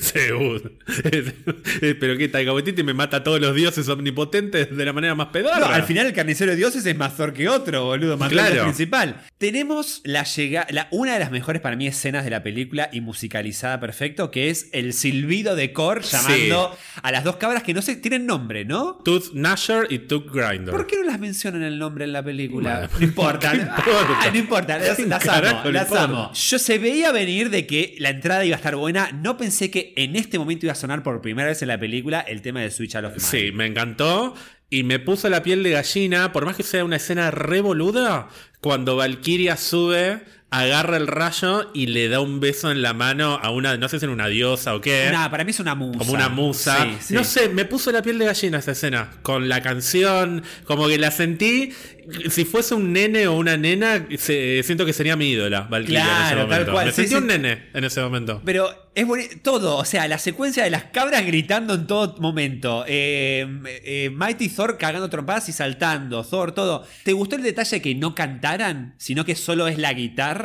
En el momento dije, ah, podría haber durado un poco más la canción, pero tenía sentido porque después Por el venía final al de la final, película. claro. Exacto. Bueno, me pasó lo mismo. Me gustó que haya sido eh, solo la guitarra, digamos, el solo de guitarra. Y un pequeño cameo de dos celestiales que siento que están chusmeando. Como Sí, que se acercan están- a "Che, ¿qué pasó? ¿Qué pasó acá? Como Pero- re pero medio boludo. boludos, medio boludos. Hasta se dan sí. vuelta medio lento, ¿viste? Pero ¿Quién me encanta ahí? ese detalle porque está bien que haya celestiales en esa ciudad. O sea, están supuestamente. Las de los- todas las deidades. No, pero los seres más antiguos que tienen que ver con la creación del universo. Es verdad. Lo dicen en un momento. Es verdad. Pero me gusta que estén ahí como mirando a ver qué pasó acá. Pero a lo que pasa es que lo ponen al mismo nivel, tipo un dios clásico, como una, como una figura eterna, ponele, va- valga la redundancia. Digamos, conviven. No es que tipo hay bronca entre celestiales y dioses griegos, ponele. Sino de que coexisten todos. Todos son criaturas eh, que crean vida, ponele. Sí, y son todos medio una mafia también, porque Sí. entre ellos se cuidan los culos. Eso también, después cuando hablemos de la escena postcrédito, que a ninguno de los dos nos gustó mucho la primera, No. pero a nivel venta para el futuro, al margen del personaje, está buena la idea de, che, nosotros éramos los seres más poderosos del universo y ahora viene cualquiera con una capa y no- nos dejan de dar bola a nosotros. Y bueno, les dejan de dar bola también porque están todos ahí. Claro, pero se entregan el premio a el dios que logró la mayor cantidad de muertes en sacrificio humano. Que, porque Jane dice, che, ¿en serio primero dice, che, ¿en serio estamos hablando de orgías? Y Valkyria primero le dice, no, para mí me interesa, ¿eh? O sea, la verdad. Yo y de- estoy. y después, claro, y después el premio al dios con mayor sacrificio, ah, no, listo, este derrapó. Y a- ahí hasta Valkyria dice, no, esto ya cualquier cosa. Este, y el otro, eh, sus, sus. No, no sabés, no, no, si te diste cuenta, pero es mi gran inspiración. Él es dios del relayo, yo soy el del trueno. Sí, ya entendí, papi. Pero bueno, a lo que iba era eso, a que siento que en algún momento todos estos seres Sí. se van a convertir en una amenaza. No creo específicamente Zeus o un celestial puntual, pero esta idea de los efectos de la saga del infinito ya no son importantes solamente para la Tierra y para un par de planetas, son para todo el universo. Claro. En algún momento va a haber bronca hasta de, de seres que no, ni nos imaginamos con la Tierra. Sí, y eso está- es como que agranda la escala de amenazas. El tema es que eh, parece que hay celos en el caso de los dioses. Hay celos del concepto de superhéroe. Se ve que son las más figuras eh, idolatradas. Entonces, oiga, estos, encima humanos, ¿viste? Que siempre los humanos son como lo- el medio pelo de, de la galaxia, del universo. Entonces es como que, ¿quién carajo son estos? Tenemos el viaje al reino de las sombras. Korg ahora es una cabecita, básicamente una cara, ni siquiera es, una cabeza. Es una cara que habla, sí, y que canta una canción. ¿Qué te pareció el, el- el conocer el pasado de Korg, de que tuvo dos papás y, y se forman ahí toca- con la mano? Me causó mucha gracia al final. El final es Porque el sí. remate de eso, que bueno, ya hablaremos. Me pareció tierno. Me pareció tierno también la conversación con Valkyria Sí. y esto de, eh, de que ella se hace la que no importa nada y que Kor le da la, la definición exacta. No, pero una profundidad psicológica, boludo, de- con el flujo de detalle. Bueno, al parecer hubo otra escena eliminada con un personaje que iba a ser una Valkyria, que yo no sé si no hubiese sido la pareja, la novia de Valkyria, que iba a estar interpretada por Lina Headey, o sea, Cersei de Game of Thrones. Ay, sí, por eso me sonaba el nombre, sí. Otra escena que cortaron. Esto para mí, y acá no, no tengo absolutamente ningún tipo de fundamento, pero para mí lo cortaron para guardar a la actriz para otro personaje. Para Yo mí se arrepintieron. Yo te iba a decir lo mismo. Eh, siendo la actriz que es, además de lo buena actriz que es, para mí no es que la cortaron por un tema de no, esto, eh, contenido, qué sé yo, sino porque guardaste este personaje para algo más. ¿Qué te pareció, ya que estamos hablando del viaje y de la charla que tuvo Valkyria con, con Kor? Pasemos a la otra charla. ¿Qué te pareció la confesión o el, o el- el mensaje que básicamente le dice que, che, yo tengo cáncer? La segunda vez que vi la película, cuando Shane le dice que tiene cáncer, lloré. No lloré la primera, lloré en la segunda. Mm. ¿Lloraste pero o te porque ya- emocionaste No, lloré. ¿En Me serio? cayó la Mira. lágrima, ¿no? Me limpié todo. A mí lo que me, a mí lo que me conmueve de esa escena, eh, o, que, o que me gusta, es lo dice y al, al segundo se arrepiente. No, no, no, mentira, no, qué sé yo. Es que ahí es donde se ve esto que te decía de la negación, de que ella se siente más cómoda luchando contra cualquier cosa menos contra el cáncer, lo cual por un lado habla de su bondad y de su altruismo, pero también habla de una incapacidad de enfrentar su propio problema y su verdadero enemigo, que es su enfermedad. Y eso me parece muy triste, me parece trágico. O sea, la eleva en un montón de sentidos, pero también hace que me sienta mal por ella y por eso me emocioné, sobre todo la segunda vez, porque digo, qué feo lo que le está pasando, porque está haciendo el bien, pero también está huyendo de su propio gran enemigo, que además ahora ya sé que no lo va a vencer, no va a vencer al cáncer al final de la película, y eso llevó a que me emocionara, me emocionara mucho la segunda vez. Es lindo, es lindo. Tuvimos a los delfines encima en to- de todo esto. Sí, que un detalle muy curioso, que en los cómics son tiburones, no son delfines. ¿En serio? Hablamos en algún momento de que podía llegar a haber tiburones espaciales en esta película. Vos sabés que delfines espaciales hay en DC, no en Marvel. Así que no sé si por ahí fue una coincidencia, por ahí fue Taika diciendo, mira, te meto delfines, me chupa un huevo. chupa un huevo. Y si meto a Superman volando también. Tam- Es capaz. ¿Y qué te pareció que ellos reanuden su relación? No, el beso lo estaba esperando yo. La verdad que me gustó que se lo guardaran para hasta este momento de la película. Eh, Acá es cuando me parece que el tema de Thor de Michael Giacchino, que está durante toda la película, más se luce. Porque tiene como la versión súper heroica para sí. pelear. Y a la vez hay sobre todo algunas partecitas del tema que funcionan como tema romántico por un lado y como tema de Jane Foster, que igual me parece que cuando más se luce todavía es un poco más adelante, ya te diré. Pero acá fue cuando me terminó de comprar por completo la música de Michael Giacchino. Vos la primera vez me dijiste, no, no le presté mucha No, no, atención es, a que, la no le música. presté- es que me pasa con, con- con- No estoy prestando atención a esas cosas, quiero saber. Le presto atención a otras Y cuestiones. yo te dije, mira que sonó toda Sí, la película. Y después cuando la vi por segunda vez, Está sonó todo el tiempo. toda la Sí. película. Y me re gustó. O sea, hasta en eso me puedo relajar la segunda vez. Yo no puedo ver una película de Marvel una sola vez. O sea, eso ya se sabe. Y no, y me gustó. Y me gustó. Y pero ¿sabes qué me pasó? La asocié más a Mighty Thor que a Thor, eh, la canción. Siento que es un tema como... No sé si va a pasar, pero sí. Bueno, creo sí que para mí vuelve Mighty Thor en algún momento. Lo que sí me gustaría que pase es que este sea su tema. Como el tema de Capitán América, el tema de los Guardianes. Que cuando aparezca en otra película, incluso suenen dos tres notas de Michael Giacchino con, con, con su tema. Para, ojo, Michael Giacchino tranquilamente ya está en condiciones de poder hacer la música de un Avengers. Yo te iba a decir, guarda que. Guarda que lo están re. Además, boludo, lo están usando para todo. Hasta dirige, dale. O sea, puede hacer la música de Avengers. No por soltar a Alan, sino porque se merece tranquilamente. Llegan al reino de las sombras. De nuevo, me causa mucha gracia cuando se estrella con las cabras. Mal, porque no me lo voy a venir. Eso para mí fue humor bien puesto, porque también necesitaba descomprimir un, poco. poquito, Sí, sí, con todo el sí, drama. sí. Y qué mejor que las cabras para descomprimirlo. Y acá tenemos el encuentro de Gore con los tres protagonistas. Te dije hace un rato, algo que me gusta mucho de esta película es cómo trabajaron un paralelismo entre los efectos de la necroespada en Gore y los efectos del martillo en Jane. Sí. Y que él le dice, bueno, hay una frase que no está en la película, que está en el tráiler y que no se sabe a quién se lo está diciendo en el tráiler, pero para mí se lo está diciendo a Jane, que le dice, vos no sos como el resto de los dioses que maté. En Jane ve algo diferente. es que le dice. y le eh, dice, eh, vos sos especial. Sí, vos- eh, tal cual. Y cuando se le acerca le dice, ah, te estás muriendo, le dice. Al final vos y yo somos iguales. Me pareció muy bien actuada esa escena y también cuando le está hablando a Valkyria que le cierra la boca y le empieza a hablar de las hermanas y la- ahí empieza a llorar ella pero porque no le puede contestar. Sí. Si le pudiera contestar probablemente no lloraría. Lo mandaría Pero bien a la mierda, El hecho sí. de que le cierre la boca y la torture con palabras para mí es, es Sí. buenísimo. Sí, sí, sí, estuvo bien. Eh, Por eso en esa escena a mí no me molestó cómo habla Gore, porque siento que es una puesta en escena que además no me hizo acordar habla a raro Voldemort. con él. Con Thor habla raro. Y cuando se presenta ante los tres, está como.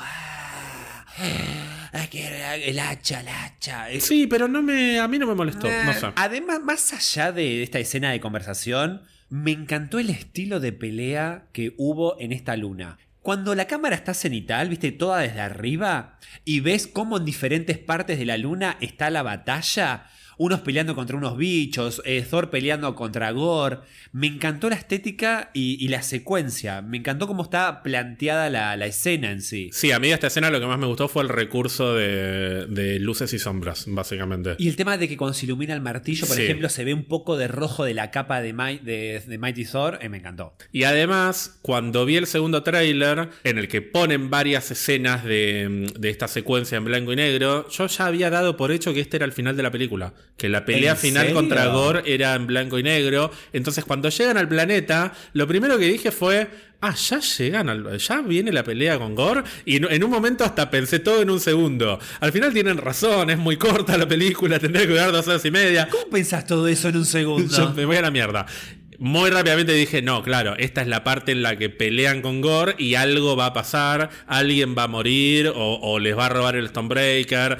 Es como bastante, no sé si básica, pero es muy clásica la estructura de la película. Sí. Era obvio que le iba a robar el Stonebreaker y que después iban a volver. Bueno, pero está muy bien hecho, está muy bien ejecutado. Sí. Pero me sorprendió igual. Yo pensé que este iba a ser el final, entonces después de esta pelea estaba más entregado a, che, ¿cómo termina esta película? Claro. ¿Qué va a pasar?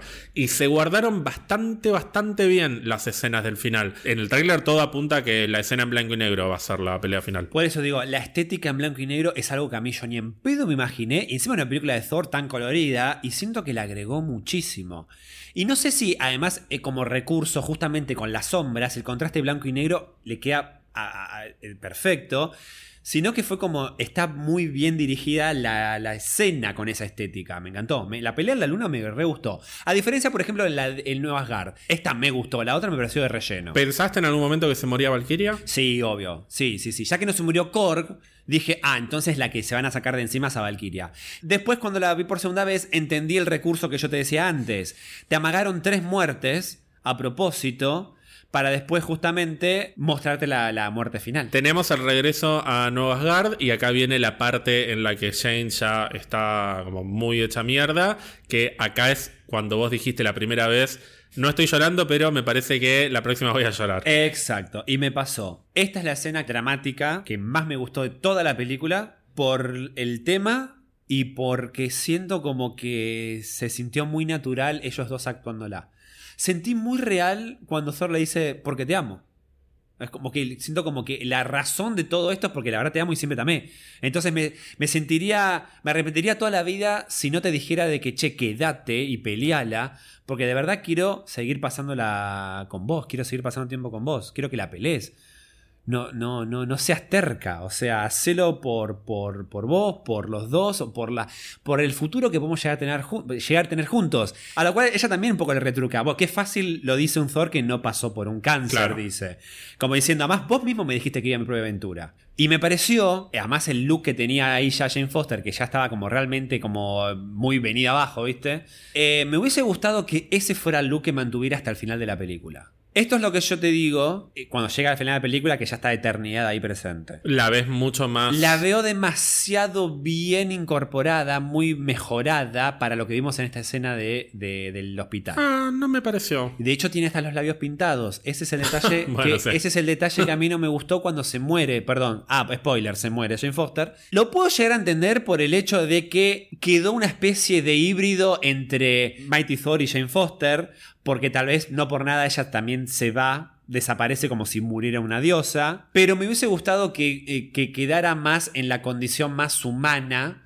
O sea, una, que una humana muriera como diosa. Bueno, yo te mostré antes de grabar el Sí. cómic que Es está- terrible. Sí, además ya está sin pelo, no por tiene la- cejas, está Sí. realmente muy, muy, muy afectada ya por el cáncer. Que tampoco es que lo tenían que hacer así No, no, exactamente, no. pero te das cuenta de que estaba realmente sufriendo. Y- mierda, pobre. a mí me pareció que estaba un. eh, a ver, es Natalie Portman. Es muy difícil que se vea mal, pero es cierto que podría haber estado un poco más consumida. Sí. No me hizo ruido, la verdad, en la última escena. Por ahí porque estaba demasiado compenetrado. Eh, Viste que yo me fijo en esas cosas. Yo soy Sí, re chabola sí, por los labios pintados y eso. A mí no me molestó. Lo- pero el detalle, perdón, y ahora volvemos a la escena del hospital. El detalle des- del momento de muerte es que está como humana, pero tiene los labios pintados como cuando es Mighty Thor. Claro. Entonces, para mí, eso no fue sin querer. Para mí quedó algo de Mighty Thor Claro. en el cuerpo, en la versión humana Jane Puede Foster. ser, puede ser. Tal vez ponele que en cierta forma lo que representa ahí es una humana muriendo como una diosa. Claro. ¿Entendés? Una cosa así. Volvamos a la escena del hospital, porque quiero tu opinión. No, a mí me encanta la escena. Lo que me pasa es que acá es donde no puedo evitar sentirme un poquito condicionado por el cómic, Claro. porque, de nuevo, al ser una historia más larga, mucho más desarrollada, llega un momento en el que prácticamente la tienen que casi atar a la cama a Jane Foster para que no agarre el martillo, porque está sin pelo, sin cejas, es una cosita súper sí. chiquitita que pesa 30 kilos y quiere agarrar el martillo para ir a pelear y le dicen, el, el Doctor Strange se lo dice, si agarras ese martillo te vas a morir, basta, eh, lucha contra tu verdadero enemigo que es el cáncer y ella tiene que hacer su propio proceso de reconocer que un poco estaba huyendo de su enemigo, que no era solamente una cuestión de ser una heroína, sino que no quería enfrentar al enemigo que más miedo le daba, que era el cáncer, el único enemigo al que no puede matar a los martillo, martillazos. claro, claro. Acá me hubiese gustado que ella tomara la decisión de luchar contra el cáncer, que es algo que en el cómic a mí me parece espectacular. Hay un momento en el que realmente parece que va a agarrar el martillo porque están peleando contra el enemigo que está destinado a destruir Asgard y que está haciendo mierda todo. Y ella dice, pero tengo que ir a pelear, porque si no, nos, se van a morir todos. Y hay un momento en el que dicen, bueno, dejémosla que haga lo que quiera, es su decisión. Y está por agarrar el martillo y dice, bueno, no, me vuelvo a meter en la cama y lucho contra el cáncer. Y eso, cuando lo leí, me pareció inspiracional porque la mina toma la decisión de luchar contra el cáncer. Y siento que una persona que pueda estar pasando por, ese, por, es- eh, por la lucha contra esa enfermedad puede sentirse inspirado también por eso. Después, el mango, que es ese villano, los hace mierda a todos y ya llega un momento que ella dice, ya está, tengo que agarrar el martillo. Pero agoté hasta la, la última de las posibilidades y lo último que dice antes de agarrar el martillo es, creo que agarra la hoja, como la hoja clínica, y le dice, te, te hubiese vencido, cáncer de mierda. Y agarra el martillo y se va a pelear como Mighty Thor en su última pelea. Esto está como muy, muy, muy sintetizado sí, en la sí. película y creo que está bien hecho. Sí. Pero esto, esta es una duda que tengo. Sea cómic o no cómic, después de decirme si está o no, el flashback con la madre de... Eso está recontra sacado de los cómics, eso pasa en los cómics. Yo- o sea que tiene un antecedente familiar. La Sí. madre murió de cáncer. Sí, lo que me gusta de esto es que Taika Waititi leyó los cómics, básicamente. Porque te conté la vez pasada que mientras grababan Ragnarok, estuvo leyendo el cómic de Mighty Thor y le gustó. No sentí que fuera necesario meter el flashback de la madre. Porque me, Por la frase, por la frase final. Siempre seguí luchando. Sí, está, está bueno, pero siento que la película hubiese funcionado igual si no metían el flashback. No me restó tampoco. O sea, no, tampoco que me, me pareció descolgado, pero por ahí esos 5 segundos o 10 segundos del flashback los hubiese usado para reforzar esta idea de voy a luchar contra el cáncer, no contra cualquier cosa, contra eh, Gore, contra dioses, etcétera, sino contra el cáncer. Ahora que me lo decís, pienso que tal vez esa fue la manera de Taika de subrayar que el cáncer también es un enemigo de Shane. A mí no me, no me terminó de funcionar porque como leí los cómics estoy un poco más formateado y estaba esperando otra cosa. Pero igual, igual me pareció hermosa la escena, me pareció motivador. Re bien sintetizada, siento. Ahora, el tema de que justo en ese momento te ponen la frase de la madre, no importa lo que pase, siempre seguir luchando, y te muestran cómo la madre siguió haciendo la quimioterapia, acompañada con la hija, abrazándola en la cama, qué sé yo, y ella termina en la lápida de la madre, en cierta forma no justifica el hecho de que Shane a su manera tiene la libertad de elegir contra qué quiere luchar y cómo es su forma de lucha. El mensaje de la madre es seguir luchando. La decisión es de Shane de contra qué quiere luchar decida lo que decida, parece medio como crítico, pero si lucha por una cosa, pierde la otra. Sí. O sea, si va por el cáncer, pierde Thor. Si va por Gore, le gana el cáncer. Sí, lo que pasa es que en el cómic ella no está todo el tiempo al borde de las dos decisiones. Ella huye de la quimioterapia. Y llega un momento en el que, che, dale. O sea, todo el tiempo tenés que estar como Mighty Thor. Y todo el tiempo tenés que buscar la excusa para levantar el martillo porque no querés ir a quimioterapia ella va y se hace la quimioterapia, o sea, hace todo lo que tiene que hacer, pero en el minuto que tiene la posibilidad de agarrar el martillo lo agarra y entiendo que eso no se puede sintetizar tan fácilmente en dos horas. Pero para mí es uno de los detalles más lindos del personaje, que tiene su propio conflicto y su propio gran enemigo que es el cáncer, y acá aparece como un enemigo al que no puede vencer, y en algunos momentos me parece que se rinde. Y eso no me gusta tanto. El hecho de que al final el único que vaya a pelear sea Thor y que ella se quede, está bueno porque es un poco reconocer que tiene que cuidar su cuerpo, que es lo que Darcy le estaba diciendo al principio de la película. Y el momento en el que agarra el martillo y va a pelear contra Thor es porque la está llamando la situación, que es algo también parecido a lo que, a lo que pasa en los cómics. Así que la resolución me parece que está buena. Siento que le faltó un cachitín como para ser perfecta, pero funciona bien para mí. ¿Qué te pareció este juego de que mientras Gore le pega a Thor, la otra siente que parece que le están pegando a ella? Como que tiene una especie de conexión, claramente. Es que es eso, e-, eso es lo que me parece que funciona bien, que no es que es ella muriéndose de ganas de agarrar el martillo, sino que es... El llamado. tengo que hacerlo. Claro. No me queda otra. O sea, me gustaría quedarme acá y cuidar mi cuerpo, pero tengo que ir. No es, un, simplemente una cuestión mía de que no quiero quedarme internada o no quiero luchar contra el cáncer. Si no voy, se van a morir todos. Así que agarro el martillo y voy.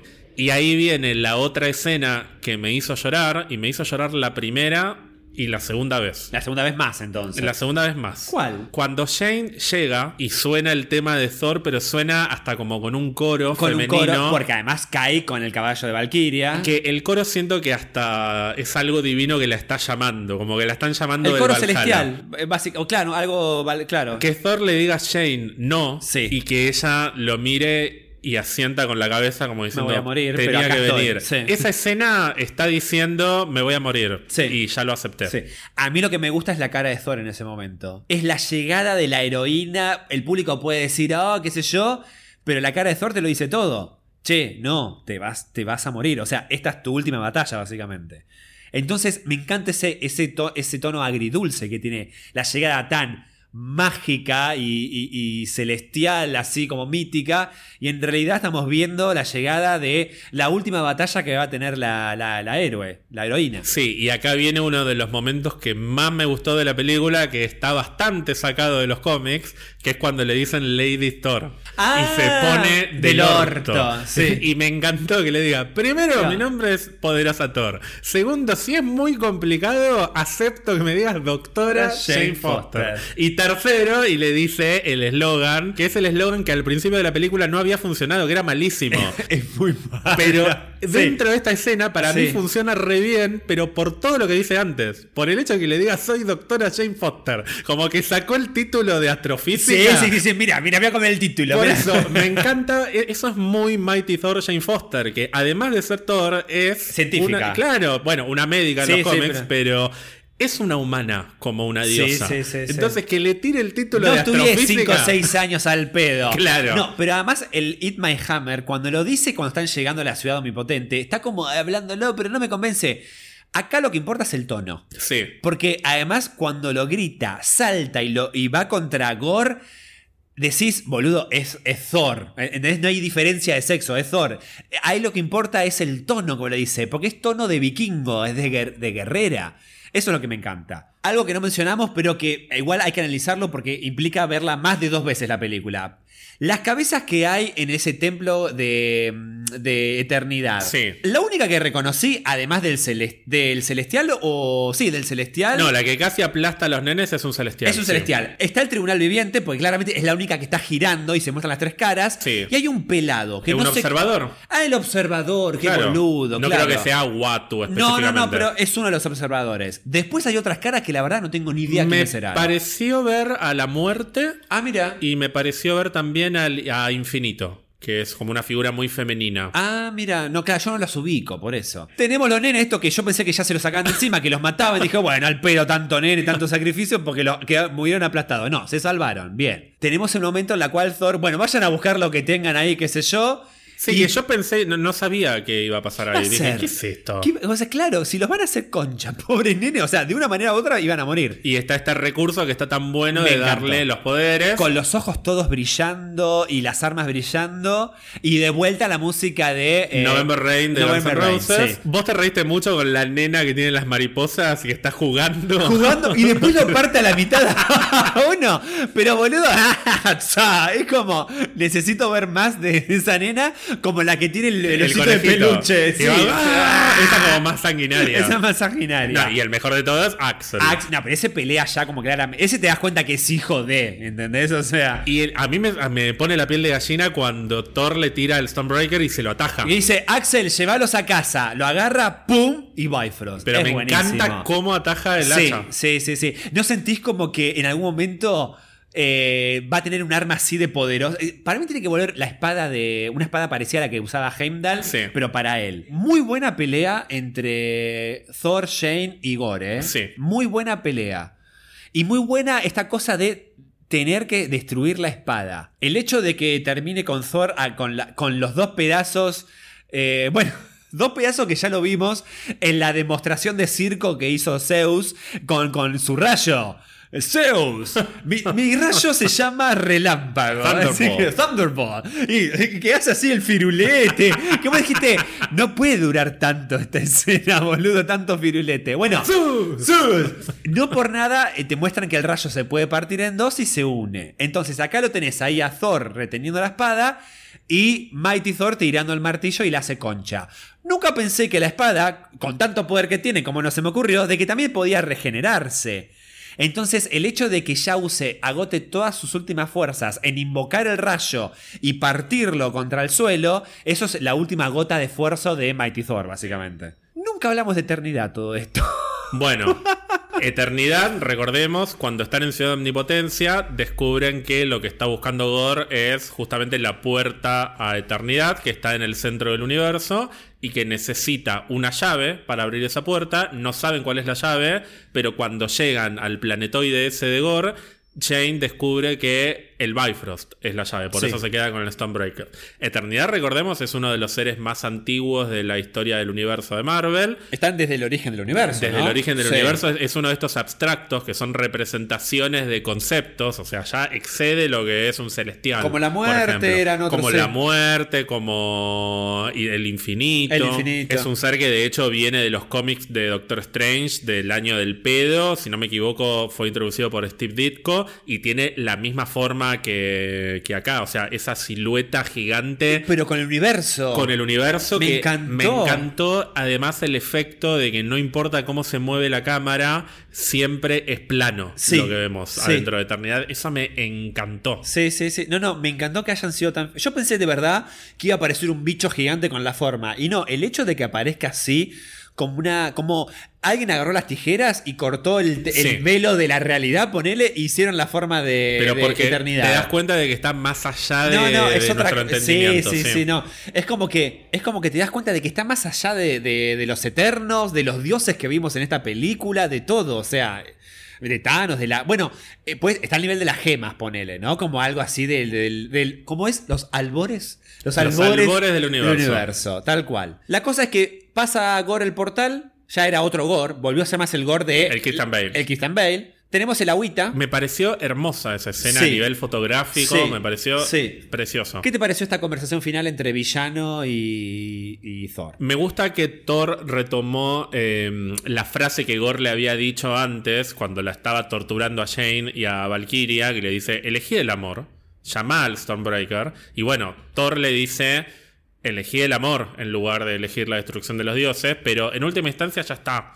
Ya perdimos. Ganaste, Así que sí. yo elijo el amor. Elijo pasar mis últimos momentos con Jane que se está muriendo. Es muy simple, pero me pareció muy efectivo y no me pareció para nada cursi, Ni cliché, cliché, ni ni nada. De hecho, esto no está confirmado ni nada, pero yo interpreté en ese momento que la hija de Gore se llamaba Love. Por eso después le dicen My Love, My Love todo el tiempo. Por eso cuando Thor le dice elegí amor, le está diciendo un poco elegí a tu, hija. a tu y hija. después le dice podés traerla de vuelta. No es que Thor sabe que la hija se llama Love, pero me pareció que el uso de esa palabra hizo una especie de clic en Gore porque tal vez la hija se llamaba así. Y por eso al final La película. Korg dice que ellos son Love y Thunder, porque es el nombre de ella. Yo no creo que Thor le haya puesto Love a ella, sino que ella ya se llamaba Love y que por eso generó un como un pequeño clic en este Gore que ya no estaba tan influenciado por la necroespada. Me a mí no me pareció cursi, ponele, el tema de que Thor diga, no, tenés que elegir el amor, qué sé yo, no la venganza, no, no el, odio, qué sé yo. A mí no me pareció cursi. A mí me pareció que faltó un poco de, eh, de que por más que la necroespada lo estuviera poseyendo y envenenando a Gore, que hubiera momentos así de sufrimiento de Gore re- tratando de recordar a la hija. Porque siento que es muy rápido el clic en ese momento en la cual ve a Thor sosteniendo a Jane y se acuerda de la primera escena. Y ahí se agarra la cabeza, qué sé yo. Siento que tanto tiempo usando la necroespada hubiese estado bueno de que no al final, cuando ya está rota la necroespada, se vuelva a acordar, sino de que él nunca dejó de recordar a la hija. Para que cuando llega el momento de pedir el deseo, las palabras de Thor le hagan a recordar de che, no te olvides de tu hija. Porque si no, siento como que es un recurso que se usó al principio y al final de la película. Como que apareció primero y a lo último. Entonces siento como que me hubiese gustado un poquito más de. eh, Ay, mi hija, que. Ay, la- no sé, otra cosa. Bien, porque pensé que, por otro lado, iban a caer en el cliché, y eso sí hubiese sido cliché, de que Gore dice: Ay, no, está bien, mi hija ya murió, no va a volver. Quiero que Jane Foster se cure de cáncer, ese es mi deseo. Te juro que pensé que iban a ir por ese lado y no me iba a gustar eso. O sea, ah, es más, es un horror, pero digo, prefiero que como murió, digamos, este, como, como la muerte de Jane Foster, a que haya caído en algo tan cliché que, que parece que, ah, sí, cualquiera se cura de cáncer, que le pides un deseo boludo a, a la eternidad. No, me pareció cualquiera. Eh, me gustó esta cosa de que incluso Jane en los últimos minutos de vida le dice, no, no va a estar sola. Eh, y de que incluso en los últimos minutos de vida de Gore es pidiéndole por favor que cuide a su hija. Me, gustó esos- los- me gustaron esos últimos minutos de vida de los dos. Sí, y ah, otra cosa que me hizo llorar un poquito es cuando ella le dice a él, no cierres tu corazón. El- a mí me, me partió el alma cuando, o me gustó mucho cuando le dice, cuando ella le dice, nada mal para una humana, y él le dice, nada mal para una diosa. Como diciendo, ya está, o sea, te consagraste, estás más allá de lo, que puedas imaginar.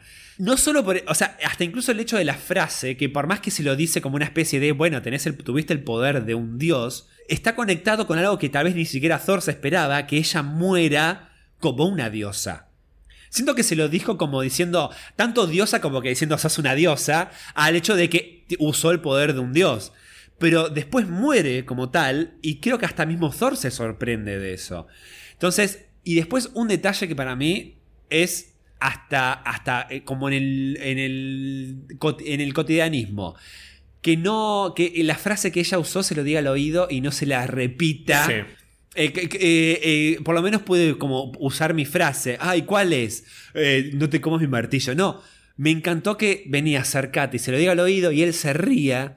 Siento como que Un momento de intimidad. un momento sí. de intimidad y fue un momento único entre ellos dos. Sí, que ni siquiera sabemos si fue esa frase la que le dijo. No por, ahí le dijo sabemos, pero- por ahí después se le ocurrió otra cosa y no la pudo decir. Tal cual. Y fíjate que ella nunca le había dicho te amo en el hospital porque Sorcy se lo dijo. Y es ella el que se lo dice a él antes de morir. No, me pareció muy linda. Lo único que me hizo ruido fue el tema del maquillaje. Estaba muy bien maquillada para lo que vimos en el hospital.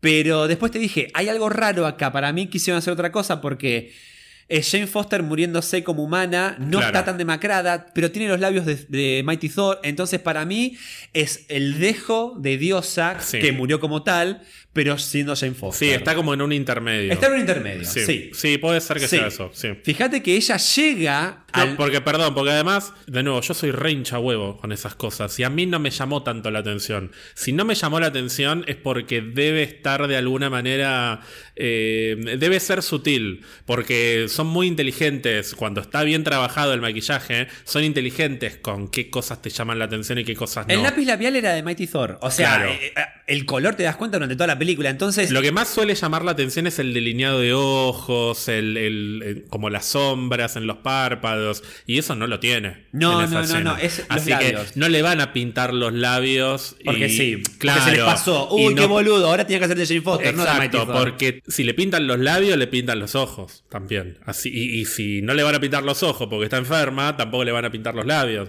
Así que debe haber sido súper intencional eso, justamente para reflejar híbrido, esto. sí. Para que nos dé la sensación de está muriendo, pero está muriendo como una humana y como una diosa también. Exacto. Me encanta la mirada de. No tanto de Thor, sino de la mirada que le devuelve. Bueno, la hija de Chris Hemsworth, básicamente, la hija de Gore, cuando le hace la sonrisa así con la boca cerrada. Como Sí. diciendo. Yo no sé qué hago acá. ¿Qué hacemos ahora? ¿Entendés? Pero el detalle que te iba a decir de todo ese el mundo La es sombra, la el sombra de ella caminando. Espectacular. Espectacular. No sabes, te, te da un Parece poquito un de demonio. Te da un poquito Parece de un- miedo. Sí. sí. Es que es bueno, es como una niña nacida en la eternidad. Pero al es mismo una tiempo cosa digo, espera, ¿qué es eternidad eh, corporalizada? Y es muy, Es muy ambiguo. Sí, está buenísimo eso. ¿Ese personaje existe? No. Uh, entonces van a, van a fumar con ese personaje de una manera. Tenés el personaje nacido de una. eh, a una abstracción. Una abstracción cósmica. una abstracción cósmica de los albores del Es todo. O sea. ¿Dónde podés encontrar más información sobre eso, Gonzalo? En un libro que se llama que vos me regalaste Historia del universo de Marvel. Sí, que- escrito por. escrito por Mark Wade y dibujado por Javier Rodríguez. Esto no es publicidad. esto Amo. No, no nos están pagando por esto, No, pero. pero la está- gente viene y nos pide que firmemos el libro. Sí, así que esta imagínate. semana, ¿de dónde puedo conseguir el libro? En cualquier lado, búsquenlo, googleen. No, pará, pero vos esperaste seguramente, gran parte de esta película también esperaste porque si Mighty Thor es uno de tus personajes preferidos, estás esperando volver a publicar cómics que yo recomiendo para leer sobre... Y ponés como más o menos 30, 35 cómics de... ¿Querés que deje de publicarlo? No, no, me ¿Querés gusta. sabotear pero este estabas proyecto? esperando volver o publicar primera vez o volver a publicar cómics recomendados que pueden leer sobre Mighty Thor. No, ahora no voy, no voy a publicar nada. No, por favor. Sos tan bueno publicando como editando el- los sonidos, la calidad de audio de este podcast. Sí, excepto por eh, uno de los episodios que pasaron hace poco. Gonzalo, hablemos del final de la película, que tiene una vez más una narración de Cork, que esta ya es como más agridulce. A mí me- no me causa gracia, me da ternura ver encima la estatua Me de Mighty encantó. Thor. Encima parece la del cómic. Sí. Es igual, básicamente. Sí, sí, sí. Lo que te digo, siento que ves eso y es como ver la placa. Hasta no sé si más, pero al mismo nivel, ponele. Que la placa de. a- En, que aparece en Hawkeye. En este lugar se reunieron por primera vez los Avengers, qué sé yo. Siento que ves esa placa y decís, che, yo puedo pelearla. O se- hay que pelearla. Sí. Eso, es hay que pelearla. Es agridulce. Y esto es lo que yo te dije que cuando salí de la primera vez de la película, te dije. Espera que necesito verla por segunda vez. Yo entiendo de que los superhéroes, todos se mueren, todos vuelven. Claramente tengo mucha fe, esperanza, creencia de que va a volver Natalie Portman con Mighty Thor. Ahora, a mí me dolió que muriera. Entonces, hasta que no llegó la segunda escena post créditos, a mí me quedó un nudo en la garganta ahí incomodándome durante el- de la muerte de Jane hasta la segunda escena post créditos. Entonces, algo me. no. Pero bueno, por eso, guardemos eso Sí. para cuando hablemos de la escena postcrédito, porque hay varias cosas para hablar sobre el futuro de Jane Foster. Tenemos a Valkyria entrenando a los niños y además me encantó el detalle de que Sif, que en los cómics y en la mitología nórdica es la hermana de Heimdall, es la que está entrenando aparte al que parece ser el líder de este nuevo ejército, que es Axel, el hijo de Heimdall. Eso me pareció un detalle Sí. hermoso. Además de que, bueno, está bueno que Sif siga estando ahí. Yo no sé, la verdad, si necesitaba que Sif estuviese en toda la Pero película. si está, me encanta. Sí, pero me parece que estuvo bien. O sea, no necesito, la verdad, tanto protagonismo de Sif. No, no, pero digo, pero que aparezca como detalle, como apareció Darcy. Claro. O el Dr. Selvig, me encanta. Yo te dije, a mí me gustaría que hicieran algo que en los cómics pasa, que es que Sif se convierte en la nueva guardiana del Bifrost. Entonces Ah, está sí. ahí con la espada. Y bueno, ahora que le falta un brazo, por ahí ya no puede pelear tanto como peleaba antes. A mí me gustaría que sea la nueva guardiana que esté protegiendo Nueva Bajar. Que sea como una especie de centinela de ese pueblo. Ahora que lo pienso, me gustaría que ella tenga ese papel, entonces que el hijo de Heimdall sea como una mano derecha, que- no, un general. Sea el general de un futuro general del ejército asgardiano. Pero es un personaje que me gustaría verlo crecer. Sí, me gustaría verlo en una futura Thor. Pero que sea el mismo actor encima. Me gusta ver a los personajes crecer. Tenemos la primera escena de sexo explícito en el MCU, más explícito que la de Eternals entre Mal. Cersei y Caris, Mal. que es Korg con Dwayne, que, Que la roca. claro. Dwayne de- claro. Es muy boludo, pero es muy gracioso. Es muy bueno, claro. Ah, Es más, no hasta si le tallaban la cara de, de- Que encima lo vimos eh, horas antes en el tráiler de. No sé si la muy futura reprobable eh, Black Adam. Porque la verdad que el tráiler no me vendió mucho. Pero decime si no te imaginas a Dwayne Johnson a la roca viendo la película y diciendo ¡Ah, ¡Soy yo! quiero estar, quiero estar en la próxima Thor. Las cabras no sabemos qué pasó con las Ah, cabras. a la mierda las comieron. Se las comieron. Perdón. El chiste del festín. ¡Eso! Me iba a acordar de eso, boludo. Ay, qué buen chiste. chiste. No, no, no, esos fueron tiempos oscuros. diciendo, ya no hacemos eso. Vamos a ir, vamos a volver con niños. Muchos niños. Y nos vamos a dar un festín. No, pero no con los niños. Eso ya no lo hacemos. La cara de la, ca- la ca- No, la cara del pueblo cuando está diciendo, no, bueno, es verdad. Pero no digas eso en voz alta. ¿Viste? Como diciendo, nos comimos un par de pibes, pero no digas nada. Es muy buen chiste. ¿Qué otros suce- ¿Qué otros eh, historias No, nos cuentan? El cierre con Love y Thunder, que serían Ah. Love y Thor. Sí. Esto de que le hayan clavado una hija barra sobrinita a Thor. ¿Qué te parece? Porque es algo también muy random que no es que la próxima película lo van a ignorar por completo. Algún efecto esto va a tener. Así que, ¿qué te pareció No, esto? pero Jera, además no solo un efecto de que es un padre tío adoptivo, claramente esa nena tiene algo. O sea, tipo, básicamente tiene. Si tiene el 1% de, de eternidad, es un monstruo, boludo. Viste que ya, cállate, de- demonios, boludo, te rompe una olla. Pero me pareció re tierno porque después le dice, bueno, me pongo las Bueno, botas. ¿y dónde está el Mjolnir? No, está durmiendo en la cuna, todo pintado. ¿Sabes qué me gusta? Eh, celebro eh, este tipo de familia y no tipo más clásico como poner la de Tony Stark, que tiene eh, mujer, tiene hija, qué sé yo. Es un tío adoptivo. Viste que ella le dice tío, tío Thor. Me encanta, me encanta esta cosa de eh, hacerse cargo de alguien, ser su mentor, su responsable, cumplir un rol de familiar, eh, pero encima al estilo Thor. No, y aparte me pareció tierno que en el flashback de Thor y de Jane hay un momento en el que Thor se queda mirando una ventana Sí. porque hay un, un carrito con un bebé. Que encima podría ser tranquilamente el hijo de Thor porque Sí. es blanco rubio, ¿entendés? Y fíjate que Thor le dice, qué lástima. Porque creo que Thor sería un re buen padre, le dice. Sí. Bueno, todo nos conducía a, a que de alguna u otra manera pueda estar cumpliendo un rol de tutor, digamos. Y además, algo que dice Lindocor es que por fin Thor encontró su lugar y su, su nuevo rol en el universo. Ya pasó su época de superhéroe, ponele, ¿no? Eh, y él se sentía perdido. Bueno, ahora encontró una razón para estar. Encontró No se- una familia. Encontró una familia, tal cual. El momento que más me gustó de ellos dos es cuando abren la nave y está ella con masticando chicle. Ah, esos son los que hay que proteger, ¿no? Sí. Siento como que está ya canchera, como diciendo, vamos a cagarnos a piñas a los otros bichos. Sí.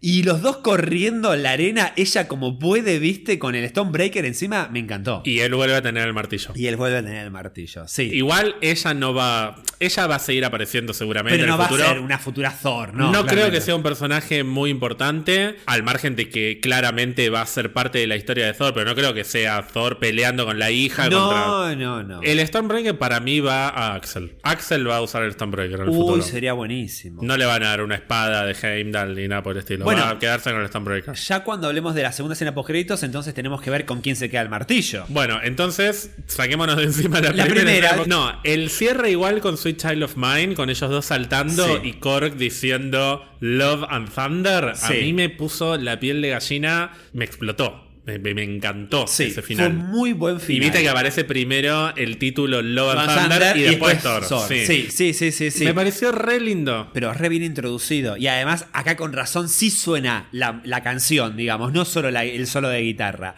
Pero me encanta el tema de que lo viene narrando y los dos van saltando y dice. Eh, eh, y se convirtieron, tal como son, suelen, son conocidos en el universo, como, o son mencionados como Love and Thunder. Siento como que lo va estirando hasta que llega el momento en que te pone la cámara y ¡pum! cortan. Me encantó, posta que me encantó. Me, me encantó incluso la tipografía de, de los créditos finales, o sea, Sí. me re gustó. Primera escena post créditos. La podemos dividir en dos partes. Saquémosla de encima, sí, rápido, a ver, sí. Por un lado tenemos Los dioses, ya no sé. Sí, pero yo te dije, tiene algo. Yo no me lo tomo muy en chiste ese, No, no, como esa actuación. no. Es muy seria, aunque también tenga componentes medio paródicos o exagerados. Realmente se siente como un soprano, como un. Sí. eh, como, como el padrino, digamos. Como que te das cuenta de que está tejiendo y está moviendo hilos y que se va a poner serio Zeus. Eso me parece excelente desde el punto de vista actoral. Me Sí. parece que Russell Crowe lo dio todo Sí, en esta sí, sí, película. posta, posta, posta, en serio. y fue, es como vos decías, es una gran sorpresa porque yo también me esperaba como una participación así medio, bueno, me pagaron y listo, voy, hago un par de escenas. Pero se repuso. No, no, yo Viste como se le pierde la mirada en un Sí. momento en esta escena, mirando hacia la Yo distancia. necesito ver más, ¿entendés? Eh, o sea, de verdad quiero que siga apareciendo Zeus porque fue la, para mí fue la gran sorpresa de esta película. Me- Obviamente me esperaba Mighty Thor, qué sé yo, y me dio todo, pero digo, en cuanto a participación especial, ni en pedo pensé que iba a tener este tono y esta interpretación. De verdad, yo pensé que era cobro mi plata, pongo mi cara, porque soy Russell Crowe, y a la mierda. Y no. Hasta le dieron una escena post crédito, mira. Y después está la otra parte de esta escena post créditos que te voy a decir primero cuál es mi problema. Que tampoco es para ta- o sea, no es tan grave, pero lo que me pasa con esta escena post créditos es que Hércules es un personaje que es hiper mega viejo de los cómics, viene, no sé si de Avenger número 10, una cosa por el estilo, o sea, es viejísimo. Ha sido un Avenger, ha sido un personaje importante en muchas historias, o sea, es un personaje grosso. El actor que eligieron también es un actor muy bueno, que es muy popular. ¿Quién es? Se llama Brett Goldstein, es muy popular por la serie Ted Lasso, que es una serie buenísima. O sea, es buen actor, es un buen personaje. Es chongo, se ve que es chongo. Está todo perfecto con Hércules. Yo no tengo absolutamente ningún problema. Está buenísimo que venga Hércules. Me encanta que sea Brett Goldstein. Todo perfecto. No me genera hype como para una escena postcréditos de la película número 29 de Marvel. Me pareció una escena postcréditos de la fase 1. Claro. Hércules podría haber aparecido tranquilamente en, la, en toda la secuencia de Ciudad Omnipotencia. Podría haber estado ahí. De hecho, el mismo Thor dice, por ahí está Hércules en Ciudad Omnipotencia, cuando están diciendo todos los dioses que pueden llegar a aparecer. Dice. Quetzalcóatl, bla, bla, bla. Incluso tal vez está Hércules. Podría haber aparecido ahí y después haber vuelto a aparecer en la escena postcréditos y que la escena postcréditos no gire en torno a la revelación de y ahora te muestro que se viene Hércules, sino Zeus y Hércules y posiblemente otros dioses van a querer ir contra Thor. Completan, claro. Ese para mí debería haber sido el punto de la escena postcréditos y no la introducción de Hércules, que a mí es un personaje que no es que me chupa un huevo, pero no me genera hype de ¡Uh, boludo! ¡Hércules! ¡Se viene Hércules! No, bueno, es Hércules, punto. Dicho esto, exactamente lo mismo podría aplicar a la escena postcréditos con Clea en Doctor Strange. Pero a mí Clea me gusta. Charlize Theron me vuelve loco, pero yo me volví loco primero por Clea. Después me di cuenta de que era Charlize Theron y como que se redobló mi locura. Pero a mí Clea es un personaje que me daba ganas de ver, que me moría de ganas de ver. Hércules, no estoy hace 10 años diciendo cuándo aparecerá Hércules. Si aparece, buenísimo pero no me genera la escena post créditos el hype de, uy, la próxima Thor se va a cruzar con Hércules o dónde aparecerá Hércules, como que, bueno. A mí es un personaje que, que lo tengo tan asociado a la película Hércules de Disney que no me interesa para nada verlo en una película de Marvel. Y segundo, a mí no me genera hype. A mí hype me genera ver ¿Qué, me depara de Harry Styles, por ejemplo, en el MCU como la escena post-créditos de Eternos? Eso me genera hype, porque encima el personaje no lo conozco tanto. Entonces no sé qué me depara. En cambio, ¿qué me depara Hércules? ¿Que se va a enfrentar con Thor?